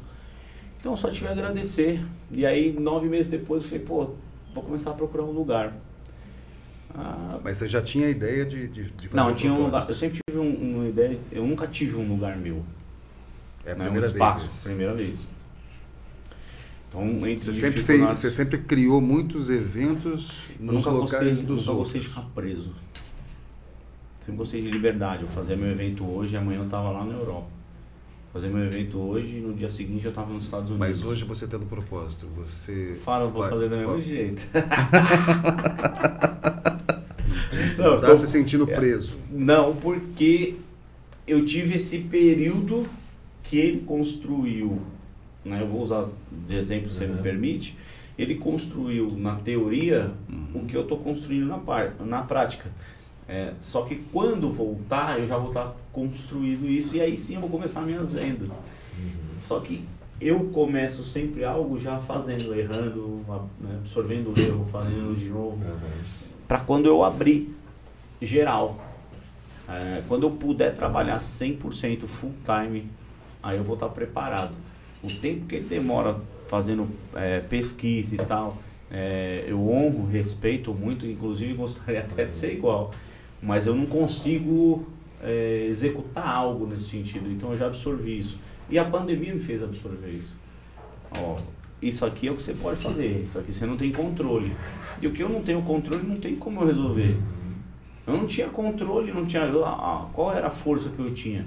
De incentivar o artista é, a, conversar, dialogar com o Estado, a dia- dialogar com, com a federação, de dialogar com o governo, para ter a volta rápida. E não teve, Só que fugiu do não controle teve de todo mundo, então não teve nem diálogo. movimento da classe Teve movimento disso, demais que Foi até. fazer pressão no governo. Não tinha como fazer movimento.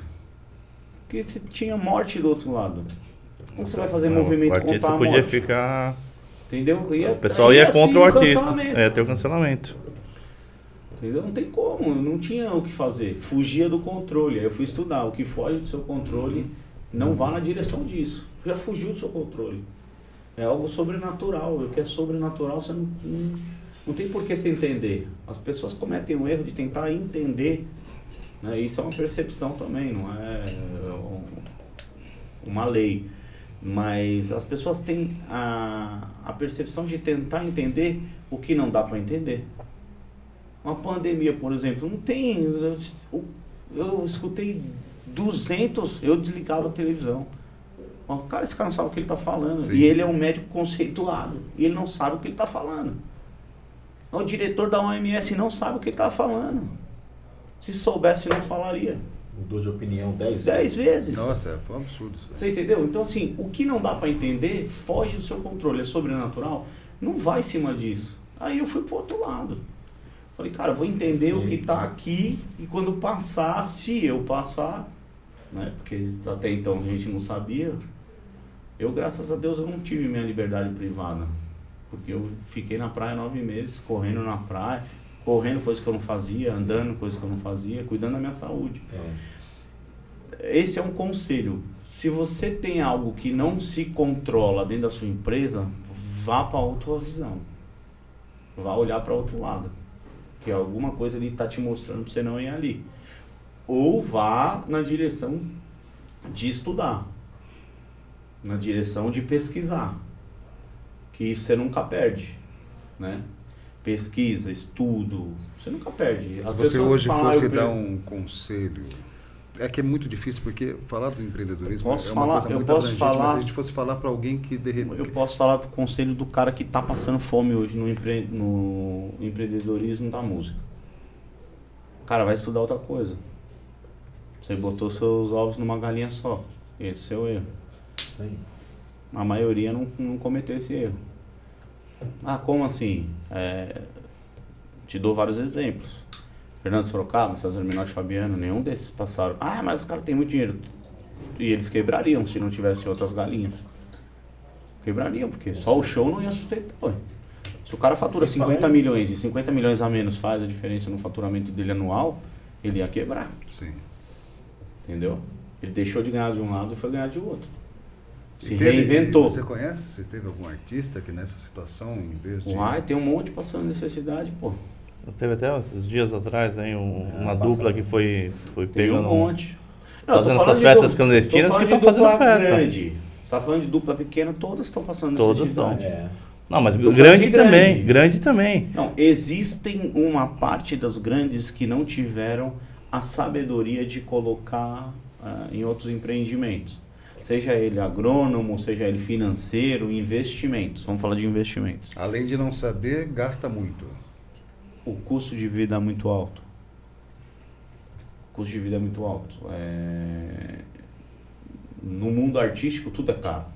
E não tem um pouco dessa coisa deles nesse setor, pelo menos, que é é a ostentação. A Demais, ostentação é velho. cara demais, né? Demais. A diferença entre ostentação, e volto a repetir na Bíblia de novo, não tem o menor problema você ter. E sim a maneira com que você mostra. Eu mostro porque eu mereço? Ok. Né? Eu vou dar um exemplo. O, o, um dos percussores do podcast também, que foi o Christian Figueiredo. Ele foi um dos percussores. Ele não ostenta, ele mostra que ele merece. E o porquê que ele merece? Ele tem uma família, ele tem um filho. Inclusive é a linha Ele- do Felipe Tito. Essa, Sim. né? Você entende? Ah, Felipe. Entende a diferença Bate entre bem forte em ostentação e eu já eu posso falar com propriedade de ostentação porque eu já ostentei muito. E eu não mostrava meu merecimento, eu mostrava ostentação, era diferente. Eu acho que também E- tem uma você linha. classifica essa coisa de ostentar, qual que seria o, o que leva a pessoa a ostentar? A falta de conhecimento, falta de consciência, falta de autoconhecimento, de não se conhecer. Quem se conhece não precisa mostrar pro outro. E você muitas vezes faz para mostrar para o outro e não para si mesmo, né? É assim, ó. Eu tive essa percepção quando o cara fala de marketing. É, mas o marketing que não, peraí, calma aí. Eu quero vender um produto. É diferente de você pessoal. Né? Ah, mas o Paulinho Libonati é um produto? Sim, eu divulgo várias empresas no meu Instagram pessoal. Mas eu mostro isso hoje de uma outra maneira. Merecimento. De alguma forma eu fiz algo bom, até que eu não mostre. Por exemplo, é, uma ação social que eu faço semanalmente, eu não divulgo. Eu não vou lá e posto. Eu fiz uma gravação para que a gente pudesse arrecadar mais e ajudar mais pessoas. Perfeito. Não para se autopromover. Autopromoção. Isso é ostentar. Né? Eu era um cara que eu andava de Porsche e eu escutei o, o, o Thiago Negro é, falar sobre isso. É, fazia parte do meu business ter esse. Esse é, bens, cara. É, eu chegava, mudava a forma com que a negociação conduzia. Sim. Mas a maneira com que eu, eu tinha era errada. Mas se você sabe quem você é, uhum. você pode fazer o que você quiser para ter o que você quiser. Agora não adianta você ter nada fazendo tudo errado para ser algo Quando que você não, não reconhece a sua própria identidade. É, é acabou, é isso. E durante muito tempo eu tive esse problema essa dificuldade, na verdade. O problema tem quem está deitado numa cama. Sim. O resto tudo dá para arrumar. É verdade. Mas a gente tem obstáculos. Eu né? tive esse obstáculo na minha vida. E de alguma forma era para aprender alguma coisa. E tive que perder, igual ele falou, eu tive que perder para aprender. E aí quando eu passei a entender que eu não precisava perder para aprender, que eu podia aprender antes de perder, foi o que eu fiz nos nove meses. Eu tinha opção, isso tudo é uma questão de escolha choices na vida é, te leva para um caminho ou para o outro. outro. Entendeu? Aí eu e, escolho. E o lado da sabedoria é você poder ter o time de, de aprender com os erros dos outros. Sofre sim. menos, gasta menos. Ah. E retoma o processo muito mais rápido. Mas vive menos também. É. Vive menos no sentido de. É, que você não, você não introniza a experiência para si mesmo. Né? Sim, o que eu não estou dizendo é que é bom ou ruim, depende da pessoa. O que eu estou tentando dizer é eu sou um cara sinestésico, eu aprendo vendo, eu aprendo sentindo, eu aprendo. A questão é você entender a forma mais rápida de você aprender. É lendo, é assistindo um filme. As pessoas falam, ah, pô, o cara assiste filme todo dia. Pô, esse cara é o que mais tá aprendendo, velho. Depende do que ele tá assistindo. Sim. Ele tá assistindo um Qual filme... é o conteúdo que tá te alimentando. Exatamente. Eu tô assistindo um filme todo dia de de zumbi, filhote. Tô jogando todo dia os videogame lá. Por que, que a juventude tá toda é, deturpada mentalmente? O cara ficou o dia inteiro lá jogando aquele joguinho de. de, de matar. o cara vai aprender o quê, velho? Aí entra um, um, idiota dentro de um shopping e dá uma metralhada em todo mundo. Porque o cara. Seu cérebro absorve aquilo é, que você tá aprendendo. Os japoneses falam que é a geração perdida, né? É. Tá.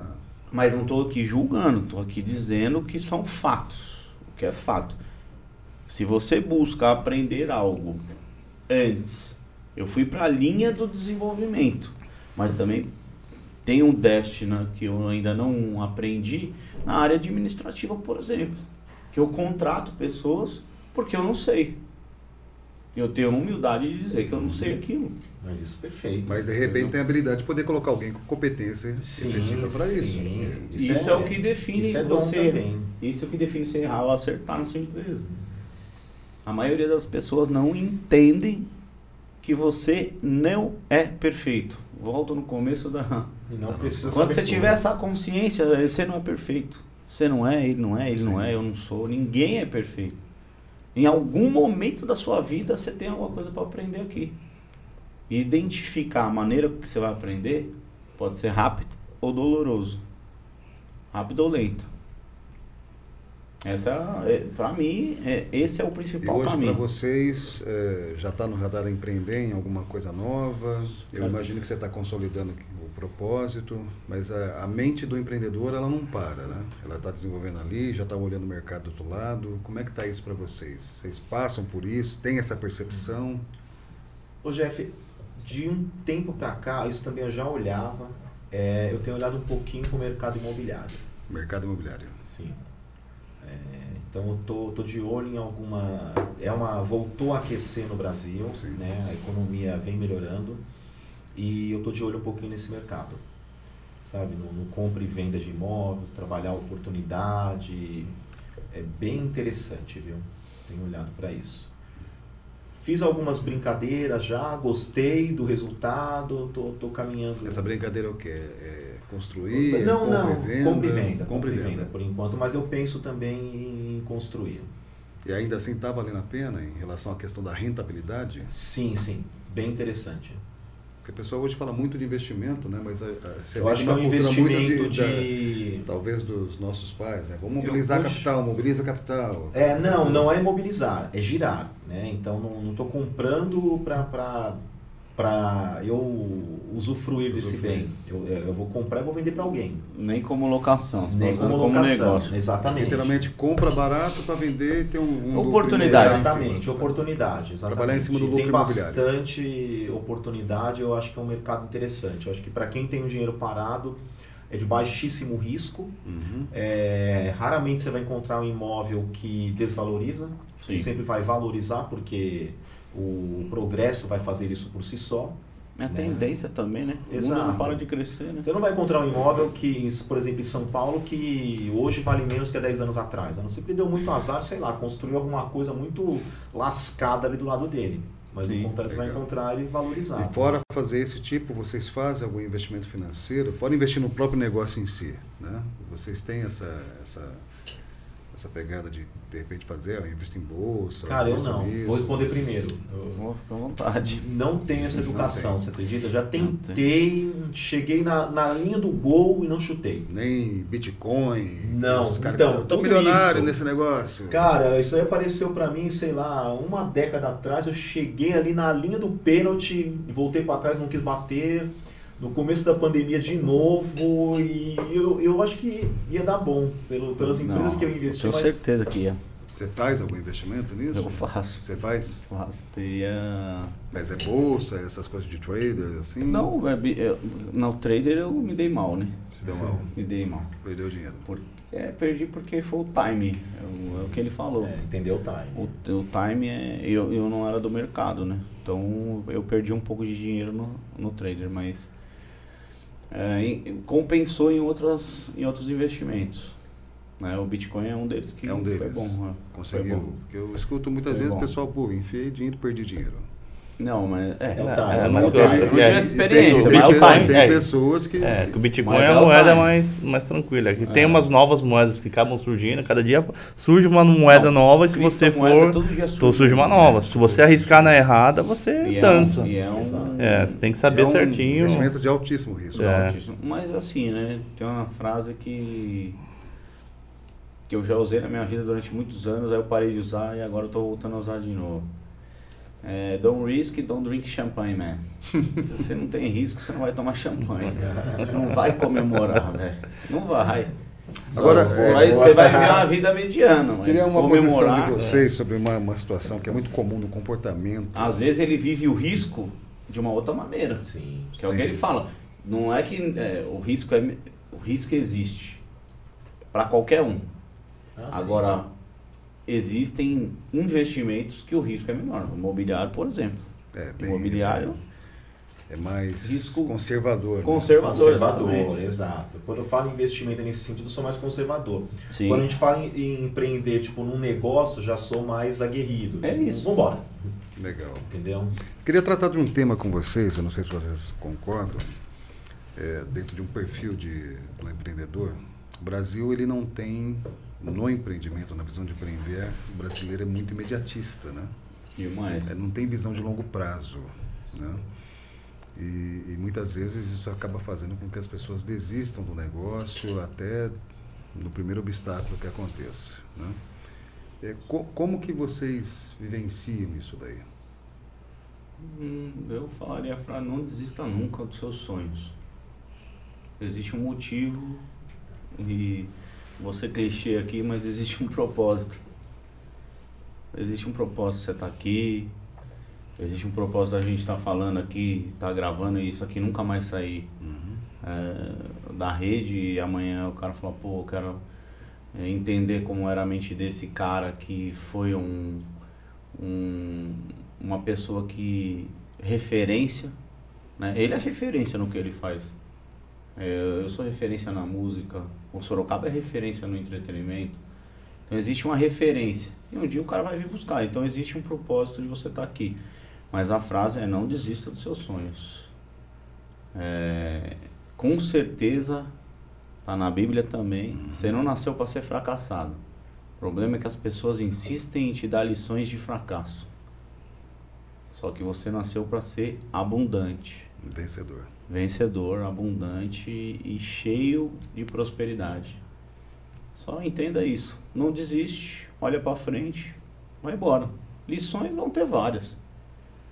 Para mim, não existe lição melhor do que cair. Você levanta mais forte e as pessoas querem sempre estar te derrubando e te mantendo lá embaixo. Corre em direção do seu sonho, seja ele qual for, não importa se é não na importa música, o tamanho dele, não, portanto é realizável. É, prosperar, o que as pessoas não entendem é que prosperar é ter o que você deseja. E tem um ditado chinês muito é, peculiar nesse sentido. Cuidado com o que você deseja. Você vai ser atendido. Você vai ser atendido. Em algum momento da sua vida você é vai verdade. ser atendido. Cuidado com o que você pede. É, é isso. Não importa o tamanho do seu sonho. Tem o mesmo preço. É verdade. Sonhar alto ou baixo é o mesmo preço. preço. E para você, Sérgio, Dentro disso que o Paulinho está tá falando, você concorda? Você tem alguma coisa mais a acrescentar nessa visão desse imediatismo, de querer tudo para ontem, achar que vai ficar rico da noite para o dia? Cara, perfeita a colocação do Paulinho. Acho que assim, é, o único lugar que sucesso vem antes de trabalho, é clichê isso também, é no dicionário. É. Então, se você olhar a carreira de sucesso de quase todos os empreendedores que você vai conversar, ouvir a história dele, você vai ver que o cara passou por tanto altos e baixos e às vezes até ele pode te contar, poxa, eu comecei meu, meu negócio em um ano eu fiquei rico. Só que ele não começou o negócio dele naquele ano. Ele começou lá atrás. O negócio dele começou às vezes uma década atrás, no trabalho dele, quando ele produzia mais do que ele era pago para fazer. Napoleão Hill fala uma frase muito interessante. O homem que produz mais do que é pago para fazer, muito em breve ganhará mais do que ele faz a lei do aumento de lucros cuidará disso. Uhum. Então ele começou o negócio dele às vezes uma década atrás. Quando eu comecei meu negócio de logística, eu já trabalhava nisso há uma década e já tinha, ah, já havia escrito há cinco anos antes como seria esse negócio. Escrevi aquilo, guardei, isso até me emociona porque depois de alguns anos né, meus filhos enquadraram essa carta numa moldura e me entregaram no Dia dos Pais. Que legal. Oh, legal, hein? Sensacional. Então, eu havia escrito e aquilo aconteceu do jeito que eu desenhei.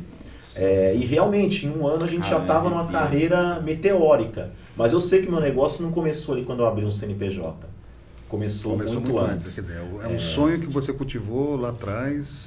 Exatamente. E diferente disso, outros negócios eu cheguei a esperar dois anos para ele começar a dar frutos. Você vê, eu já tinha experiência. Uhum. É, então o empreendedor tem que entrar preparado. Foi aquilo que eu falei: é se jogar do penhasco e construir o avião enquanto está em queda livre. E vai dar certo. É acreditar que vai dar certo.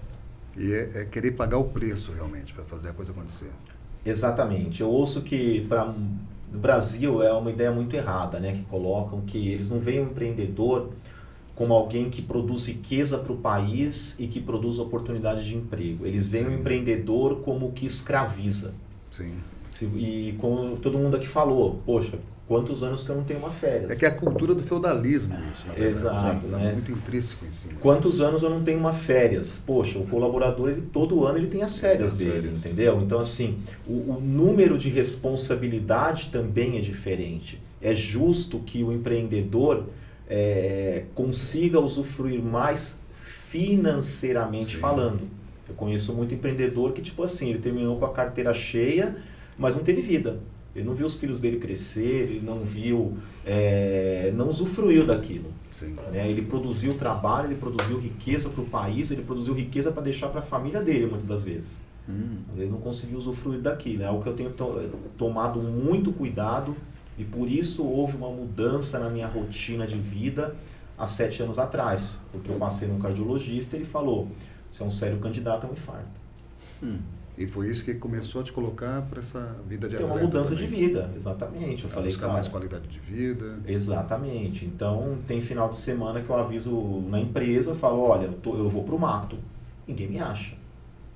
Entendeu? Não tem sinal de celular, tem- ninguém me acha. Mas e se o mundo cair? Eu falo, cara, se eu estiver na cama de um hospital sem poder ajudar, vocês É iam tipo, tomar X decisão. Vai ser a mesma Não, coisa. Vocês iam tomar X decisão. Tomem. Depois a gente resolve. Uhum. Entendeu? Legal. E isso foi muito legal, porque o pessoal também absorveu responsabilidades também com isso. Legal. Tem um outro ponto de vista relacionado à, questão de quem quer empreender, né? não só a questão do fator do imediatismo em si, de não ter a visão muitas vezes de longo prazo, de repente errar no planejamento. Né? Planejamento é essencial para isso tudo, né? para facilitar o processo de execução. Não pro Paulinho, ele é louco. Há controvérsias, né? Há controvérsias. Há controvérsias. Mas, pegando no, no- no viés do tradicional, né? Mas eu adoro essas histórias de você criar o processo de ruptura e quebrar regras, quebrar paradigma, né? Fazer o diferente, né? E ver o que vai dar. Isso é muito. E isso já é um perfil de espírito empreendedor, na verdade, né? Sim. Mas é, eu vejo muitas vezes o pessoal falando, eu, eu tive uma oportunidade de, dentro da minha carreira, de treinar muita gente, né, no Brasil afora. E, e muitas vezes as pessoas, elas até ensejam é, pelo empreendedorismo, né, querem ser patrão, porque tem uma visão também, de alguma certa forma, equivocada do que é. Porque ninguém entende o nível de responsabilidade, porque não se trata de você abrir uma empresa, de você. é, você tem uma responsabilidade com vidas. É. A responsabilidade com vidas ela é, ela é muito maior do que o próprio fator de lucro que o teu negócio possa dar. Porque o resultado financeiro que se produz ali sustenta, alimenta muitas vidas, muitas famílias. Né? Mas ao mesmo tempo daí você pega, o, o cara fala, ah, eu quero ser empreendedor, eu quero ser empresário. E muitas vezes ele tem aquela visão de que é uma vida fácil. Eu quero ser empresário porque de repente ninguém manda mais em mim. Porque daí eu vou, eu vou ganhar mais dinheiro, eu, eu faço o meu horário. Né? E como é que é isso na visão de vocês para esse pessoal, de repente, que está com essa visão deturpada ainda? Né? É, qual que é o lado correto disso tudo? Cara, ele vai fazer o horário dele. Que o horário dele às vezes vai das 6 às 10 da noite. Acontece, entendeu? Mas vai ser o horário dele. Às vezes Exato, vai até às entrar sete madru- da manhã. Exatamente, vai entrar madrugada fora. 18, 20 horas por dia. É, entendeu? E eu acho que assim, Jeff, eu falo muito isso para os meus colaboradores.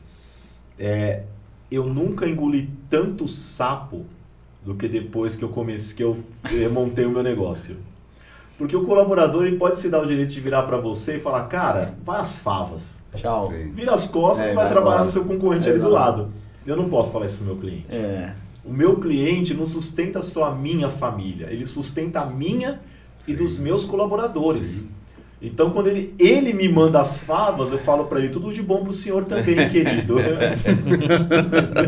então é isso. Não pagar o mal com o mal. De jeito nenhum. É, eu. Cara, eu tenho várias percepções a respeito disso de novo, porque. Várias experiências, mas a, a melhor é, seria. A mais plausível seria falar isso. é, que o Sérgio falou. E interpretar o seu cliente como a fonte maior da sua renda. Uhum. né? É, você dá o seu melhor e provavelmente você vai receber ah, isso um dia. O problema é que as pessoas querem colher antes de plantar, É verdade. né? Ah, o mal do, do colaborador, vamos dizer assim, é que ele não entende o que ele estava falando há cinco minutos atrás. O quanto você já plantou para chegar até ali e hoje plantar direito e colher mais rápido, né? Eu, se eu tivesse uma mensagem para mandar, igual você falou, eu falaria: cuida da sua vida. Cuida da sua- Boa. Show de bola. Muito bom. Cuida da sua vida, porque cuidar da nossa já tá difícil. Maravilha, show de bola. Aproveitar e falar de cuidar da sua vida, vou deixar um presente pra vocês. Tá. É. Aí, ó. Ó. Isso aqui é uma lembrancinha só do tempo do programa. 42 tá aí, não. Esse, esse aqui é o presente É, da- da- da- é da o sua vida. Do, do podcast. É, podcast. Boa, boa, boa. Agora, Aí, todo carinho pra ó, vocês. vocês Obrigado. pela participação, nosso programa. mostrar pra galera. Galera aí. ó, Fica à Show de vontade. Tipo aqui, é discurso, Discurso, discurso. discurso. ó, fica- Aí tem uma camisa personalizada, a gente tá. É, cara, eu ia pegar essa. eu ia falar, eu queria uma caneca dessa. Esse é um presente. bola. está É, criando boa. uma linha personalizada do podcast, vai ter vários souvenirs aí. Ó, ó. Vamos lançar uma loja Agora virtual dos a área, ó. produtos. né? Ó, Uma cartinha. excelência no atendimento e na experiência. Show de bola, olha Se isso. quiser ler, fica à vontade. É. Posso falar aqui, ó? Vai, vai. Vamos lá. Então, o podcast Cuida da Sua Vida agradece a sua participação e espera te ver em breve. Com certeza. E não se esqueça, o episódio vai ao ar dia 19 de agosto em nossos canais YouTube e plataformas de streaming. Beijos, equipe Cuida da Sua Vida. Maravilha. Show de bola. Isso que vale. Cara, Galera, aproveitar. Muito obrigado. Foi um momento. Assim, Nossa, que aula. Tá muito honrado. que aula. É, eu espero que você aí tenha Cadê a câmera? aprendido Que? tanto quanto a gente está aprendendo aqui, né? Tem? Fica para mim um gostinho, acho que para você também. Também, né? sensacional. Um gostinho de Quero mais, quero né? mais. De repente fazer um bis Ó, É. Vamos voltar, hein? e, Chama de e volta a que a gente vem. voltar aqui porque eu acho que ainda tem muito assunto Assunto. para falar a respeito disso, né? Eu Sim. acho que a vida na visão empreendedora, o que é empreender a vida, né? É, Às vezes Eu a gente fala essa- muito da visão Vou pegar essa entrevista, essa, essa conversa maravilhosa daqui a um ano e vou analisá-la de Analisar novo. Falar, o que, né? que mudou, o que, que não mudou. Exato. Sim. Mas eu, eu, eu gostaria de já deixar o convite feito, né, para vocês, a gente cruzar as agendas Ainda direitinho. assim, Falar um pouco mais do, do, do lado do ser humano empreendedor. Sim. Né? Porque às vezes o preço para empreender é muito caro dentro do, do, do aspecto humano. sim. Até o retorno também, É, né? da- falar Dessa sobre pandemia. O retorno da pandemia, né? Como é que vai ser essa retomada, né? tanto para um quanto para o outro, né? É, tratar um pouco da questão da, da, da parte espiritual também sobre isso tudo, né? Que eu acho que é legal também. né? A fé, seja ela da, da maneira como for, né? É, não no sentido da religião propriamente dita, mas a fé é um outro fator preponderante na vida de uma pessoa que empreende, né? Até mesmo se ela não acreditar em nada, ela está tendo que ter fé em alguma coisa. Sim. Né? Mas Ela acredita nela, pelo ela, menos. pelo menos você tem que acreditar nela, no sonho dela, né? De alguma maneira é, vai fazer com que isso aconteça na realidade, né? E, e dar o parabéns, agradecer vocês, né? Fazer o convite para todo mundo aí, visita, né? O Propósito Hall lá, o pessoal que é aqui de São Serão Paulo, da sempre região. bem-vindos. né? A gente já teve a oportunidade Verdade, de estar sim, lá. conhecendo a né? casa, A pô. casa é fantástica. Degustando do.